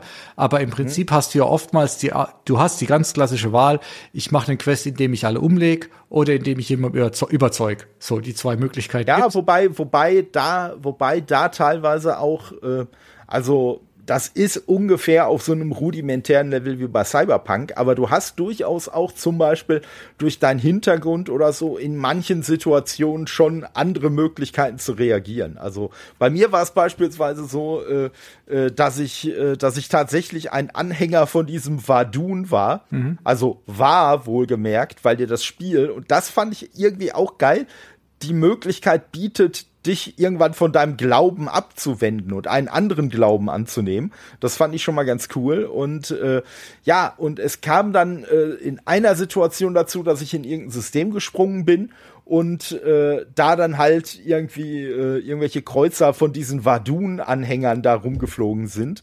Und ich konnte dann halt einem Kampf aus dem Weg gehen weil ich Sarah dann irgendeinen irgendein Quatsch aus irgendeinem so Vadun-Buch da hab vorlesen lassen. Und äh, ja, also das war dann wirklich eine Situation, wo man dann mal gemerkt hat, ey, jetzt hat das Spiel tatsächlich in dieser kleinen Situation einen anderen Verlauf genommen, als es ihn gehabt hätte, wenn ich nicht diese Religion gehabt hätte. Äh, also ich, ja, ich hatte das auch einmal in einem Quest auf Neon, wie gesagt, weil ich war Neon Street mhm. Red, wo ich dann eine andere Dialogoption hatte, die aber quasi auch Persuade halt in einer anderen ja. Weise war. Aber ansonsten ist es, fand ich jetzt bis jetzt immer so. Entweder ja. du schießt oder du machst Persuade. Und ich fand auch dieses Persuade, sag mal, Minigame, das, das fand ich jetzt auch nicht so spannend. Ich habe, glaube ich, da relativ gut geskillt am Anfang, weil eigentlich mhm. habe ich jeden von diesen Checks bis jetzt immer geschafft mit zwei, drei Schritten. Ähm, mhm ohne Wein zu trinken oder sowas sogar, ja. ja, also, also, äh, als ich den dann noch so ein bisschen äh, hochgelevelt habe, ging es bei mir auch. Also mittlerweile bin ich da auch auf dem Stand, wo ich mir eigentlich gar keine Sorgen mehr mache. Wenn irgendwas kommt mit, oh, mach doch bitte das und das oder gib ihm Geld, dann weiß ich schon, wenn es darauf hinauslaufen sollte, dass ich ihm am Ende Geld gebe, dann wird er mit Sicherheit nur mit einem Bruchteil von dem abgespeist, als das, was die jetzt wollen, was ich ihm gebe. Ne? Also das ist schon, das ist schon klar. Und ja, ich sag mal, aber der, der Aspekt, den du gerade genannt hast, äh, der, der stimmt schon. Also auch diese Hintergründe und so. Ja, das ist letztendlich in den Dialogen tatsächlich auch nur eine andere Form davon, die zu überzeugen, die halt dann nicht auf dem Überzeugungsskill aufbaut, sondern halt auf diesem Hintergrund. Ja, also. Eben, genau. Und da fand ich dann, ja, das fand ich manchmal einfach ein bisschen dürr, ja, weil ich habe so, vielleicht verklärt man ja die Sachen auch in der in der Rückschau immer so ein bisschen, ja, aber ich habe so das Gefühl, dass du gerade bei bei Fallout New Vegas zum Beispiel oftmals, wenn du mit Leuten gesprochen hast oder zugehört hast, dann hast du auf einmal Infos gehabt, die dir weitergeholfen haben mit einer anderen Sprachoption oder so weiter oder einfach mhm. was dich was anderes haben machen lassen und hier bei Starfield habe ich bis jetzt zumindest das Gefühl noch nie gehabt. Und ich, ich sage mal ein konkretes Beispiel. Wir sind jetzt ja, ich kündige es ja schon seit Stunden an im Spoiler-Teil, ja. Ähm, äh, es gibt ja die Mission, wo du auf äh, so ein bisschen Star Trek-mäßig auf dem Schiff triffst mit diesen, hm. mit dieser Crew, die ewig unterwegs ist. Und dann, dann war ich unterwegs im Hotel und das war übrigens eine, eine Sektion oder eine Sequenz, die hat mir insgesamt schon ganz gut gefallen, ja. Aber dann, dann kriegst du irgendwann raus, dass dieser Chef von diesem Hotelressort oder von diesem Planeten äh, so ein paar Kings hat oder ich weiß gar nicht genau, auf jeden mhm. Fall ein paar wilde Sachen treibt, ja. Ich ja. habe aber nicht die Möglichkeit gefunden, das irgendwie gegen ihn zu verwenden oder so weiter, ja. Genauso bin ja. ich dann, du findest ja dann, kannst ja rumsuchen und findest einen Schlüssel für ein Penthouse, ja. Und da war es dann mhm. meine Erwartungshaltung, oh geil, ich gehe jetzt in das Penthouse rein und dann finde ich irgendwelche Infos und entdecke noch Sachen, die ich nutzen kann, aber nichts, ja. Also ich am. Schluss konnte ich genau das machen, was ich ohne die ganze Erkundung auch hätte machen können. Es gab quasi die zwei Optionen äh, und die habe ich dann halt eine davon gemacht. Ja. Da war ich ein bisschen enttäuscht ja. irgendwie. Ja, da, da kann ich dir nur recht geben. Und das Schlimme ist ja noch, also mit Ausnahme von Fallout New Vegas äh, da, da bin ich mir jetzt auch nicht ganz sicher, aber äh, ich kann mir das schon gut vorstellen, dass das da besser war, weil es ja insgesamt von den Fallouts einfach das beste Rollenspiel ist. Und äh, so, aber davon abgesehen muss ich halt sagen, ja, ich gebe dir recht, aber Starfield macht das immer noch besser als die meisten Fallouts und die meisten Elder Scrolls Teile. Also ja. immer noch mit Luft nach oben, aber äh, ja, das, das mag wohl stimmen, das mag wohl stimmen, ja. Aber es ist, wie gesagt, in der Rückschau sieht man es immer ein bisschen anders. ja, und, klar, klar. Ähm, nee, aber und zum Beispiel, ich habe auch äh, vor gar nicht allzu langer Zeit, wobei Zeit vergeht auch schon wieder ein paar Jahre, habe ich habe ich äh, Deus Ex Machina gespielt äh, mit mit relativ und da hatte ich zum Beispiel auch das Gefühl, du hast immer irgendwo was gefunden, was relevant war, was dir weitergeholfen hat. Und wenn du mit Leuten gesprochen hast oder zugehört hast, du hast immer einen Weg gefunden, nochmal einen, keine Ahnung, eine neue Abzweigung in dem Quest zu gehen sehen. Ähm, mhm. Also da hat sich immer alles bedeutsam angefühlt. Und bei Starfield, habe ich so das Gefühl, manchmal ist es halt einfach auch belanglos. Ja? Klar, du kannst ja. dich dann in der Welt verlieren, kann ich mir schon vorstellen. Aber es ist so, gerade beim Entdecken, du entdeckst nie was, wo du denkst, okay, jetzt kann ich was Neues damit anfangen, sondern es ist immer sehr, sehr linear alles, ja. Ja, ja, das, das auf jeden Fall. Also äh, das, das Spiel muss man, muss man schon, muss man schon sagen. Äh, wenn das Spiel nicht vorher geplant hat, dass du solche Momente hast, dann kriegst du die auch nicht. Die gibt es, aber dann sind die halt vom, vom Spiel wie dieser, dieses Event, was ich gerade beschrieben habe, dann ist das vom Spiel halt auch ganz explizit so gewollt. Ne? Und äh, da muss man halt sagen, dass von äh, vorhin von uns so ein bisschen gescholtene äh, Baldur's Gate ist da natürlich viel besser. Also wenn es um sowas geht, ne, das ist schon, das ist schon richtig geil. Und das ist halt auch das bei Baldur's Gate. Das, das hat mir am meisten Spaß gemacht, wenn ich nicht kämpfen musste und äh, sondern was weiß ich, ne, aus einer Gruft rauskam und irgendwem erzählt habe, oh ja, ihr habt mich, äh, ihr habt mich in meiner Grabesruhe gestört und ich werde euch jetzt alle platt machen und die dann alle äh, vor, vor Angst schreiend weggerannt sind. Und ja, manchmal klappt das, manchmal klappt das nicht. Ne? Und äh, ja, sowas, sowas fehlt halt bei, bei Starfield äh, schon, schon in vielen Momenten. Ne? Aber da ist es dann halt wirklich eher so dieses, äh, ja, etwas typische, was es bei Fallout aber auch schon häufiger gab. Was weiß ich, wenn du irgendwie deine Medizinskill so und so hoch geskillt hast und du landest dann da bei irgendwem, der so in Anführungszeichen so halb im Sterben liegt, ja, dann kannst du den halt mal eben ganz problemlos wieder aufpeppeln und wenn du die Skill nicht hast, dann halt nicht. Ja, genau. Ja, also, das ist immer, anderer Punkt, den wir, glaube ich, jetzt schon seit fast einer Stunde vor uns herschieben, ist die Story an sich. Ich meine, wir haben beide schon mal so, so, so ein bisschen was dazu gesagt. Und wie gesagt, ja. ich, ich muss noch mal sagen, mit meinen 23 Stunden, ich bin mir nicht sicher, ob ich das Ende der Story gesehen habe, aber ich fasse mal kurz mein Verständnis, wie gesagt, Spoiler, ja, noch mal so zusammen. Wir finden ja diese Artefakte oder ein Artefakt, hm. damit geht's los. Und dann finden wir im Laufe der Zeit weitere Artefakte und irgendwann stellen wir fest, durch diese Artefakte bekommen wir quasi Superkräfte, ja, die wir genau, uns für die genau. Artefakte. So, und jetzt frage ich mich die ganze Zeit, ja und nun? Habe ich jetzt die Kräfte? Jetzt ist noch so eine komische Space-Rasse aufgetaucht, die bis jetzt aber äh, bei mir auch. Die Sternblütigen. Die, die genau, die, ich weiß gar nicht, wie sie. Oder Sternblüter ja, oder so. Äh, Im Englischen heißt es Starborn, Starborns, genau. Ja. Die aber bei mir eigentlich auch nichts machen, außer jedes Mal, wenn ich so ein Artefakt an mich nehmen will, taucht einer aus dem Nichts auf, ich muss sie da schießen ja, und danach kommt ein Raumschiff und ich kämpfe gegen das Raumschiff. Also das ist jetzt so meine, meine Zusammenfassung der Story. Was ich nervig finde, ist, die Raumschiffe, von denen kannst du nicht mal klauen. Also, ja, stimmt. Ich, ich habe jetzt auch schon mal auf dem Planeten nämlich eins geparkt gesehen. So gedacht, ey, cool. Ja, da gehst du halt zum Tor und dann ist unzugänglich. Also, das muss ich sagen, das ist auch sowieso nochmal so ein Aspekt von dem Spiel, der ein bisschen nervig ist. Dass das Spiel halt auch sehr willkürlich entscheidet, wie du mit zum Beispiel Schiffen interagieren kannst oder nicht. Also, Ne, da kann halt einfach mal gesagt werden, nein, das ist jetzt unzugänglich. Egal was du machst, egal was für Skills du hast, das ist halt einfach ein unzugängliches Schiff. So, und das passierte ja nicht nur mit diesen Sternblütern, das passierte ja auch mit ganz normalen Menschen, mit Piraten, mit UC, mit allem möglichen. Kann es dir halt passieren, wenn du zu einem Schiff kommst, ja, vielleicht kannst du da rein, vielleicht kannst du nicht da rein und äh, ja, das ist. Äh, schon, schon ein bisschen, schon ein bisschen ärgerlich. Und ich weiß auch noch nicht, wo es jetzt mit diesen Sternblütigen oder Sternblütern da äh, noch äh, hinauslaufen soll. Also ich habe jetzt, glaube ich, gerade mal zwei von diesen Fähigkeiten. Ne? Und äh, ja, weiß ich jetzt auch nicht. Also das hat jetzt die die äh, die Story für mich auch nicht extrem viel spannender gemacht, weil einem ja als Spieler schon von Anfang an klar ist, naja, wenn es so komische Artefakte gibt, äh, dann werden die wahrscheinlich nicht von Menschen, sondern von irgendwelche irgendeiner anderen außerirdischen Rasse sein. Also äh, ne, wobei ich da tatsächlich sagen muss, fällt mir gerade so spontan dazu ein, mich ich habe am Anfang war ich so ein bisschen skeptisch, weil man ja quasi nur mit menschlichen Charakteren zu tun hat.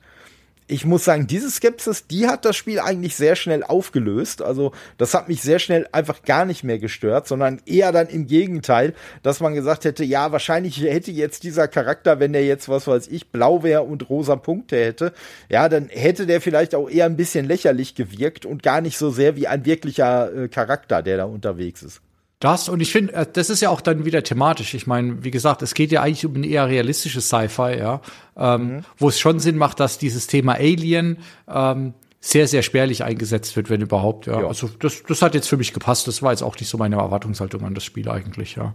Jo. Aber wie gesagt, insgesamt hat mich jetzt bei der Story so der große Wurf, der hat mir bis jetzt gefehlt. Ja, es ist klar, es gibt so ein paar Nebenquests, wo schon interessante Sachen sind, aber es war jetzt nichts, wo ich sage, ach Gott, Mensch, weißt du noch bei Starfield, wie wir die Welt gerettet haben und was es sich schon alles Nee, nee, und ich äh, glaube, dass es letztendlich irgendwann wird es halt auch entweder darauf hinauslaufen, dass halt äh, entweder gesagt wird, oh, guck mal, äh, die diese ganzen Apparaturen, die wurden mal absichtlich äh, platziert, um irgendeinen Effekt, äh, irgendeinen positiven oder irgendeinen negativen Effekt äh, halt zu erzielen. Und da sind wir dann quasi äh, bei, bei so einem Story-Ansatz wie jetzt bei Halo, wo dann die Ringe halt äh, da äh, eingesetzt wurden, um die Flat äh, zu zerstören. Also ich vermute mal, auf sowas wird es da auch hinauslaufen.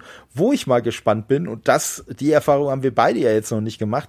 Es ist ja am Anfang auch tierisch auf die Kacke gehauen worden, äh, dass ja quasi mit dem New Game Plus das Spiel ja ein ganz anderes Spiel auf einmal werden soll da fehlt mir aktuell noch die Fantasie, mir das vorzustellen, dass ich das auch sehen werde, wenn ich das Spiel dann, äh, wenn ich irgendwann mal das New Game Plus starten sollte. Ja, deswegen dachte ich ja zwischendurch, ich für einen kurzen Moment dachte ich, wie ich die erste Kraft bekommen habe, okay, ist das, ist das jetzt das New Game Plus? Habe ich jetzt den Hauptquest geschafft und jetzt, nee, nee, jetzt nee, kann ich was machen, aber schon mal nicht. Aber ich, also, ich, also, da muss schon noch sehr viel passieren mit dem New Game Plus, ja.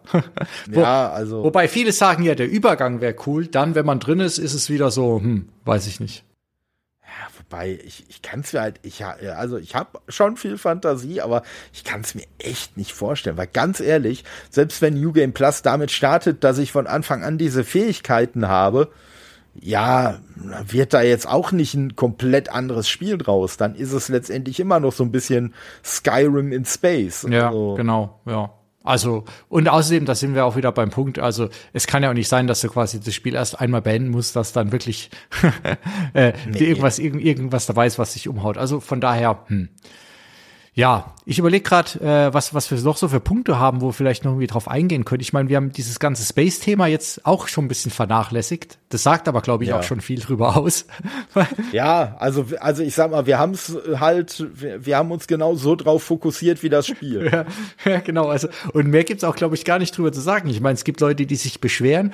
Also ich finde ehrlich gesagt, die, das Fast Travel an sich das macht jedes Weltraumspiel so. Finde ich vollkommen okay, ja. ja, ja. Warum man das nicht hinbekommen hat, weil das Universum ist auch nicht ausufern, dass man da durchfliegt. Keine Ahnung, aber ja, kann ich, kann ich persönlich mitleben. Ich finde es halt nur wieder, es war vielleicht auch wieder so ein bisschen Etikettenschwindel, ne, dass der erzählt, oh, du kannst den Weltraum erkunden. Faktisch springst du von Planet zu Planet. ja. Und das war's, ja.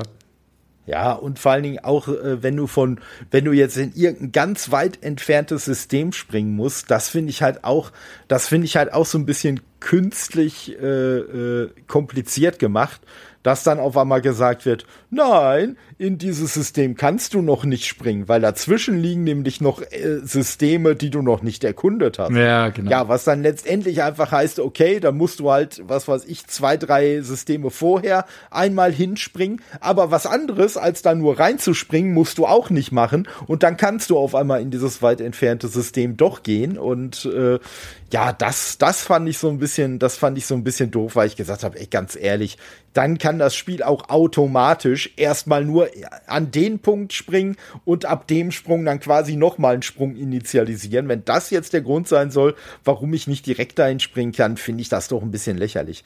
Ich sag mal, positiven Aspekt, den ich von sowas dann immer mitnehme, ist, dass ich mir halt denke, naja, komm, wenn ich jetzt schon mal in das System fliege, dann gucke ich mir hier auch ein paar Planeten an, dann schaue ich mal, was hier so los ist, aber äh, Ja, deswegen haben sie es wahrscheinlich auch gemacht, ja. Also Wahrscheinlich. Und ich glaube, es ist auch nochmal so ein Überbleibsel. Ich glaube, dass da vielleicht noch mehr Mechanik dahinter war. Wie viel Sprit hast du, wie viel Reichweite, ja. Und dass du hm. da noch so ein bisschen Ressourcenmanagement machst. Aber musst du ja nicht, weil ich habe bis jetzt noch nie Probleme mit Sprit gehabt. Also es, es gibt eine nee. gewisse Reichweite. Okay, dann mache ich kurz einen Halt und danach reiße ich weiter. Also ja. keine Ahnung. Ja, ja, richtig. Das, ja, das ist schon, das ist schon ein bisschen, bisschen merkwürdig. Aber ansonsten würde ich dir absolut recht geben. Also, dass man das halt mit diesen Sprüngen löst und so, da habe ich jetzt, da habe ich jetzt auch mhm. kein Spiel, äh, kein, kein Problem mit. Das machen andere Spiele spannender und interessanter, ja, aber äh, das ist für mich auch kein, kein großer Kritikpunkt. Also, was ich einen Kritikpunkt finde, ich weiß nicht, ob das beim PC auch so komisch äh, gelöst ist, wenn mal wieder so ein Punkt kommt mit, nein, in das System kannst du jetzt nicht fliegen, die Steuerung, um dann ein System anzuvisieren, wo ich hinkommen kann, das ist ja ein kompletter Krampf. Dann musst du irgendwie so und so lange mit dem, mit dem Stick in die und die Richtung drücken, bis die Kamera dann irgendwann mal so halbwegs so stehen bleibt, dass ich irgendwo ganz in der Ecke vom Bildschirm dieses System noch anvisieren kann. Also, Achso, nee, äh, das ist, glaube ich, auf dem PC ein bisschen angenehmer, aber es ist, ja. ansonsten ist diese Riesenmap, finde ich, einfach eine Zumutung, weil wir auch da wieder das Problem haben, dass äh, die Marker manchmal total ungenau, also ich weiß erstens, ich weiß nicht, warum die an manchen Stellen immer zwei Systeme direkt nebeneinander gepackt haben. So, das verstehe Dann wird der Questmarker angezeigt und ich weiß bis heute noch nicht, gehört er dann zum oberen oder zum unteren System. Ja, Zielsicher ja. klicke ich ins Falsche. Idealerweise sind dann da auch noch zwei Planeten, die direkt nebeneinander sind und nochmal die. Hm. Also du bist total lost in diesem Ding. Dann springe ich wieder raus es, es ist einfach, also das ist so absurd schlecht gemacht, ich weiß gar nicht, was ja. das soll. Ja, also vor allen Dingen, vor allen Dingen äh, muss ich sagen, das ist halt das Problem auf der Konsole. Da bist du halt immer total nah in das System reingezoomt. Also du siehst vielleicht auf dem Bildschirm so zwei, drei Systeme und wie gesagt, sobald ein anderes System ein bisschen außerhalb des Bildschirms läuft, dann kannst du versuchen, die Kamera so ein bisschen zu drehen, aber die, die dreht sich halt auch nicht komplett. So, und wie gesagt, und dann kannst du irgendwie hoffen, dass du quasi schnell genug, bevor die Kamera sich wieder zurückgedreht hat, schnell noch auf diesen Punkt äh, drücken konntest, um dahin zu fliegen. Und ja, und wie wir schon gesagt haben, eigentlich völlig unnötig, weil wenn ich das machen soll, damit das Schiff zwischendurch einmal auftanken kann, sein Treibstoff für die Grafsprünge, oder wenn ich halt ein neues System äh, äh, entdecken muss erst zwischendurch, ja, das hätte man auch komfortabler machen können. Also ich denke da und äh, ich sag mal, der Vergleich liegt einfach nah. Ich denke da an ein No Man's Sky, was ja auch eine riesige äh, Karte hatte und so und wo du dann wirklich halt auch die Wege zwischen den verschiedenen Systemen angezeigt gekriegt hast, aber da hast du halt auch die Möglichkeit gehabt, wirklich auch frei dir quasi deinen Kurs dann so ein bisschen zu wählen und so. Also das, äh, ja, da hätte man sich gerne auch ein bisschen was von abgucken können. Ja, No Man's Sky habe ich jetzt nicht gespielt. Ähm, mhm. Von daher kann ich es nicht sagen, außer halt auf äh, YouTube ein bisschen was gesehen. Ja, und dann, ja. Ich, da frage ich mich das, da sind wir wieder beim Technikstand. Also es kann nicht so schwer sein, dass du quasi von einem Planeten zum anderen fliegst. Ja, es zeigst du, du zeigst da schwarz und ein bisschen Sterne hin und her. Also das ja. muss doch irgendwie machbar sein, ja. Ähm, ja, ja. Der, der, der andere Vergleich, der bei mir ein bisschen näher, näher liegt, ich weiß nicht, ob du es gezockt hast, aber es gab ja damals von den, äh, von den Obsidian-Leuten, die ja New Vegas gemacht haben, auch Outer Worlds. Das war ja quasi vor ein paar Jahren so angekündigt als Fallout in Space, ähm, mhm. bevor, bevor Starfield rauskam. Und ich muss sagen, ich habe mit dem Spiel, mit Outer Worlds, viel, viel mehr Spaß gehabt als mit, mit Starfield, auch wenn das auf eine natürlich viel, viel kleineren Skala alles funktioniert hat, ja. Die mhm. Planeten waren kleiner, äh, das Spiel war wesentlich kürzer und so weiter und so fort. Aber genau die ganzen Sachen, die wir jetzt alle immer so ein bisschen bemäkelt haben, hat halt das Spiel alles, ja. Das, dafür ja. fehlen ein paar andere Sachen, aber auch wieder für mich, wie, wie konnte es sein, dass die vor paar Jahren das bessere Starfield schon gemacht haben, ja? wenn es auch ja, ein bisschen ja. anderen Vibe hat irgendwie, ja. Ja, das, das stimmt schon. Also, ja, das, das Lustige ist halt, ähm, also alles, was Outer Worlds richtig macht, was Starfield falsch macht, hat No Man's Sky halt gar nicht und andersrum. Also das, was No Man's Sky so richtig geil macht, das ist halt genau dieses ne, äh, wirklich stufenlose äh, zum Planeten fliegen, im Zweifelsfall vielleicht da auch noch mal irgendwelche Luftkämpfe bestreiten oder so, wenn dann irgendwelche Piraten angreifen oder solche Klamotten, äh, dann kannst du überall landen, wo du willst, du kannst überall rumlaufen, äh, wo du willst und so. Aber die Story ist halt auch wirklich, also die, die ist lächerlich und sowas wie Charaktere gibt's da faktisch dann auch nicht. Aber aber das ist halt so eine richtig perfekte Open World, wo du einfach wirklich machen kannst, was du willst, wo du dich irgendwann einfach, du musst nicht irgendeinen Marker anhaken, sondern du kannst dich irgendwann entscheiden, ach, ich werde jetzt einfach Pirat, ich überfall jetzt einfach andere Schiffe oder du lässt es sein oder du sagst halt so, ich überfall jetzt gezielt Piraten und so weiter und so fort. Also das sind alles so die Klamotten, die halt No Man's Sky richtig gut macht und das ja auch immer weiter sich noch entwickelt hat. Und äh, ja, und bei Outer Worlds, da hast du natürlich, wie du schon sagst, ne, so kleinere, kleinere Hub-Welten, sag ich mal, so ein bisschen. Aber du hast halt äh, extrem witzige Dialoge und alles. Du hast richtig coole Stories. Der Humor ist natürlich noch mal ein bisschen mehr im Fokus als jetzt äh, bei Starfield. Ne? Und äh, ja, also das ist schon, das, das ist halt so ein bisschen, das ist halt so ein bisschen das, dass ich mir auch beim Starfield-Spielen mittlerweile an vielen Stellen überlege, hm, das und das könnte ich jetzt, äh, äh, oder für den Aspekt könnte ich jetzt eigentlich eher zu einem anderen Spiel gehen und mit diesem anderen Spiel mehr Spaß haben. Mhm. Und ich glaube, das wird auch ein bisschen das Problem des Spiels sein. Also ich bin gespannt, ob die noch mal so einen Turnaround hinkriegen, äh, wie ein Cyberpunk ja auch geschafft hat, mit, mit sehr viel ja. Verspätung, muss man ja schon auch offenerweise dazu sagen. Ne? Ja, ja. Ähm, wobei ich würde ich würd mich sogar so weit aus dem Fenster lehnen, ich sage zumindest auf dem PC war das Cyberpunk äh, am Anfang schon ein besseres Spiel als Starfield am Anfang. Für mich persönlich zumindest. ja. ähm, aber gut, das, oh, das ist jetzt wahrscheinlich äh, auch wieder mal eine, eine, steile These, die ich hier raushau. Ähm, aber äh, ja, keine ich glaub, Ahnung. Ich, ich glaube, ich werde gleich noch ein bisschen schlimmer werden. Also von daher gut. ja, und ich glaube, jetzt, jetzt biegen wir schon langsam so in die, die Zielgerade ein, weil ich glaube, also man kann natürlich über vieles noch sehr viel länger sprechen, aber ich so ich habe so ein bisschen Gefühl, wir haben rausgearbeitet, ne? Es ist es ist nicht wirklich schlecht, es ist nicht wirklich gut. Es gibt viele viele unnötige kleine nervige Sachen. Es gibt auf jeden Fall ein paar Highlights, vielleicht für dich ein paar mehr als für mich. Aber unterm Strich steht für mich halt jetzt noch mal so ein bisschen das Fazit.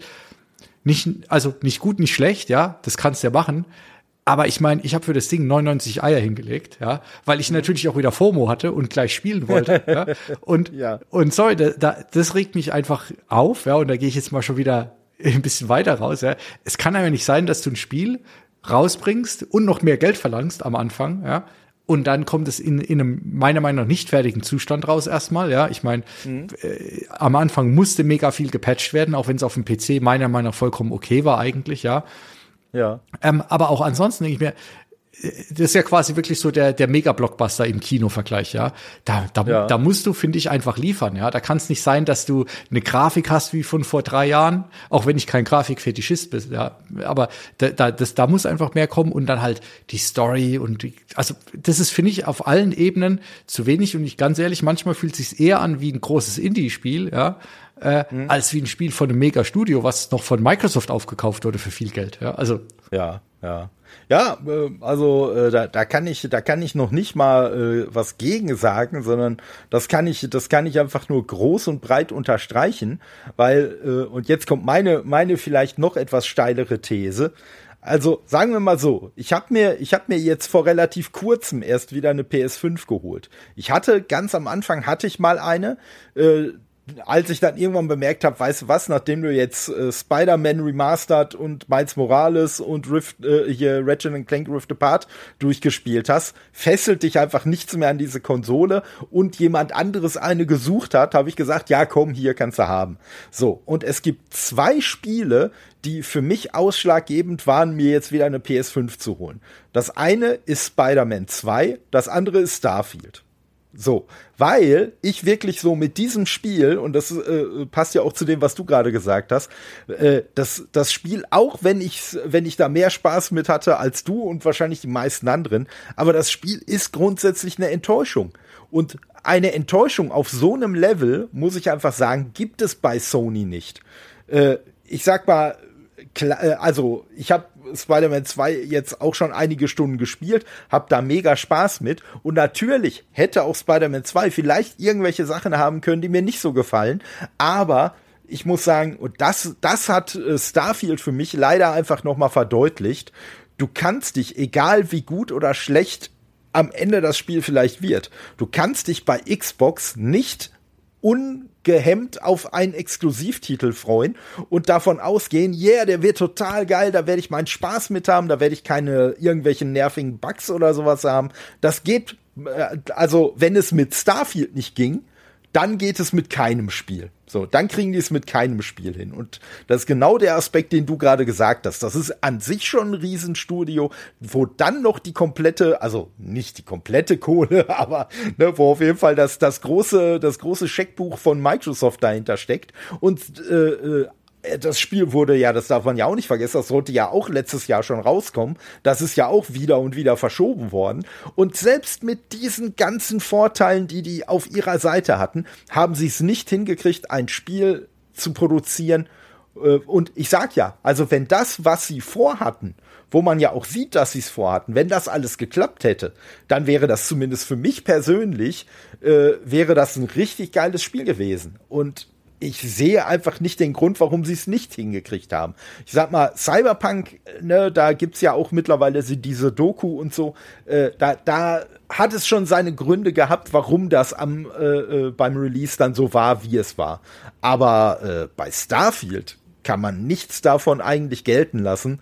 Und äh, ja, wie gesagt, und Spider-Man 2 kam und Spider-Man 2 hat mich genau so umgehauen, wie ich es erwartet habe und wie es mir, und das muss man einfach sagen, bei einem Sony-Titel auch schon klar war. So, und das ist halt wirklich das, was mich so richtig, richtig abnervt an dem Spiel, ist halt, äh, ja, ich sag mal, ich würde, also von mir persönlich, würde ich sagen, wäre es immer noch so ein Spiel so im mittleren bis hohen 80er Bereich.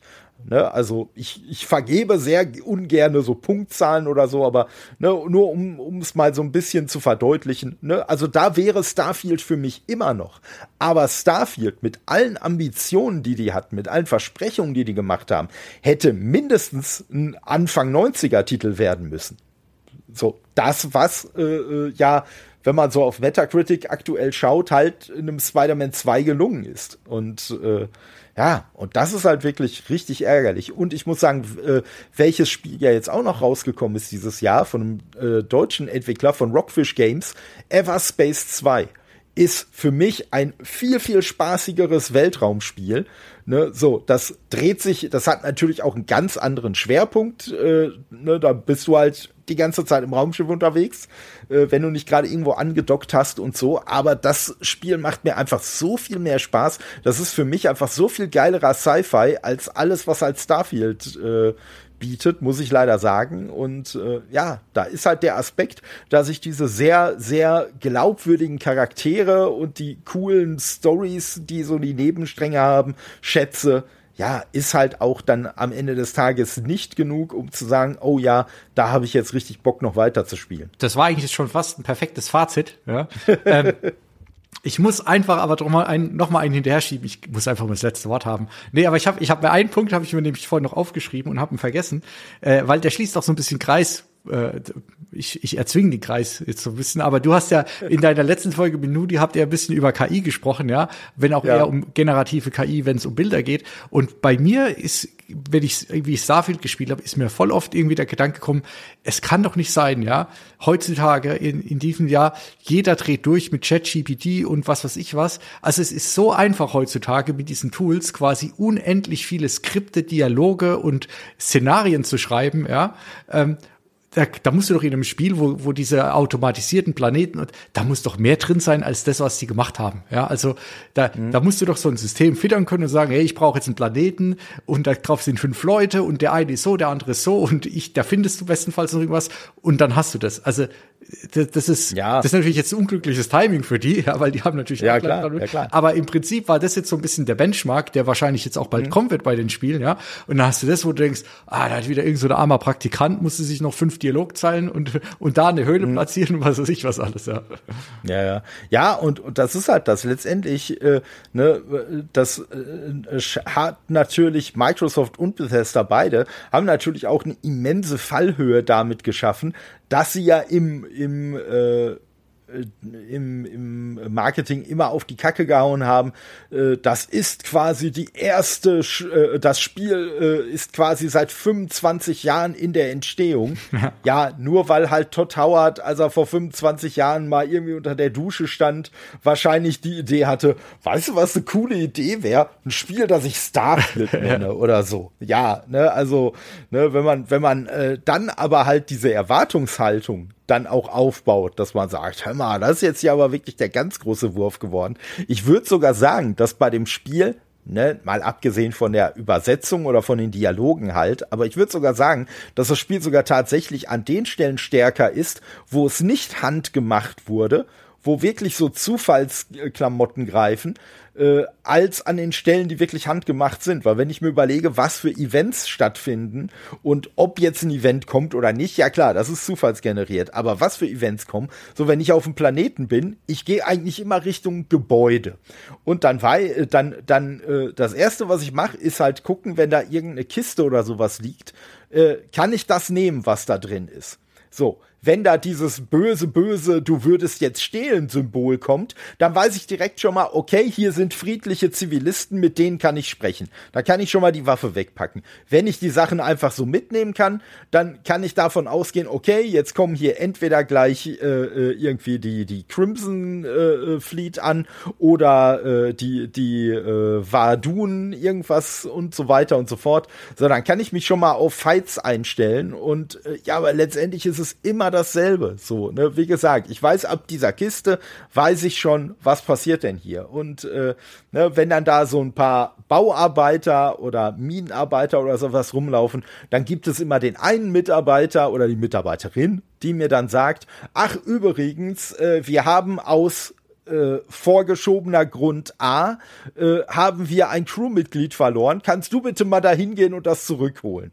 So, ja, und dann machst du das. Und dann, ah ja, super, danke, dass du das gemacht hast. Und äh, ja, und da sind wir bei dem Punkt mit dem Grind, was wir vorhin ja auch erwähnt haben ich muss sagen, mich stört so ein Grind halt, wie ich das vorhin auch schon angedeutet habe, nicht, wenn ich den gezielt mache, um irgendeinen Effekt äh, zu, zu äh, erzielen. Also es gab zum Beispiel eine, eine Mission, äh, wo ich halt, wo ich halt äh, wirklich einen hohen Überzeugungswert brauchte, den ich zu dem Zeitpunkt halt noch nicht hatte.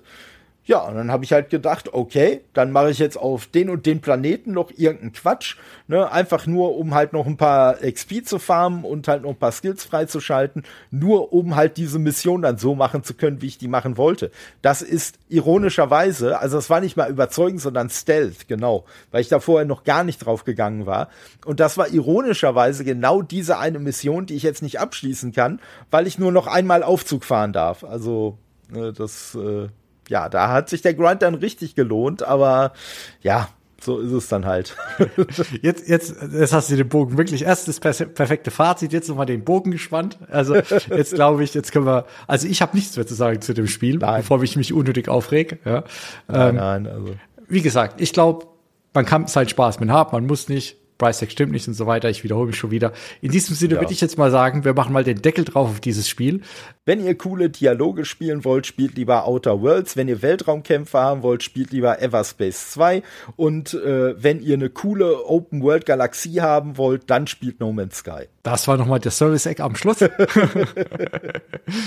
In diesem Sinne sage ich mal erstmal Todd, vielen Dank. Äh, Todd sag ich schon, Todd Howard. Nein, Todd, vielen Dank, dass du da warst. Ja, hat mega Spaß gemacht. Ja, danke für die Einladung. Hat auf jeden Fall auch großen Spaß gemacht, auch wenn das Spiel leider nicht so viel Spaß gemacht hat. genau. Ich hoffe, äh, für die da, für euch da draußen auch, ja. Vielleicht habt ihr sogar noch ein bisschen was mitnehmen können. Es gab ja auf jeden Fall ein oder zwei Service-Segmente. Ihr habt was gelernt ähm, und habt vielleicht jetzt nochmal Basis für eine Kaufentscheidung. Oder ihr könnt uns natürlich hinterher auch nochmal mitteilen, ob wir hier wieder total falsch liegen und äh, wir gerade das Spiel des Jahres kaputt geredet haben, äh, ob wir total richtig liegen oder ob es vielleicht noch schlimmer ist, als wir gesagt haben. Ich bin gespannt. also auf, auf, äh, ihr habt gerade das Spiel des Jahres kaputt geredet. Da wäre ich auf jeden Fall auch sehr gespannt auf Argumente dafür. es gibt da draußen immer alles. In diesem Sinne, lasst es uns wissen. Tolle, vielen Dank. Ja, allen noch eine gute Zeit und bis bald. Auch. Ciao. Ja, bis dann. Ciao.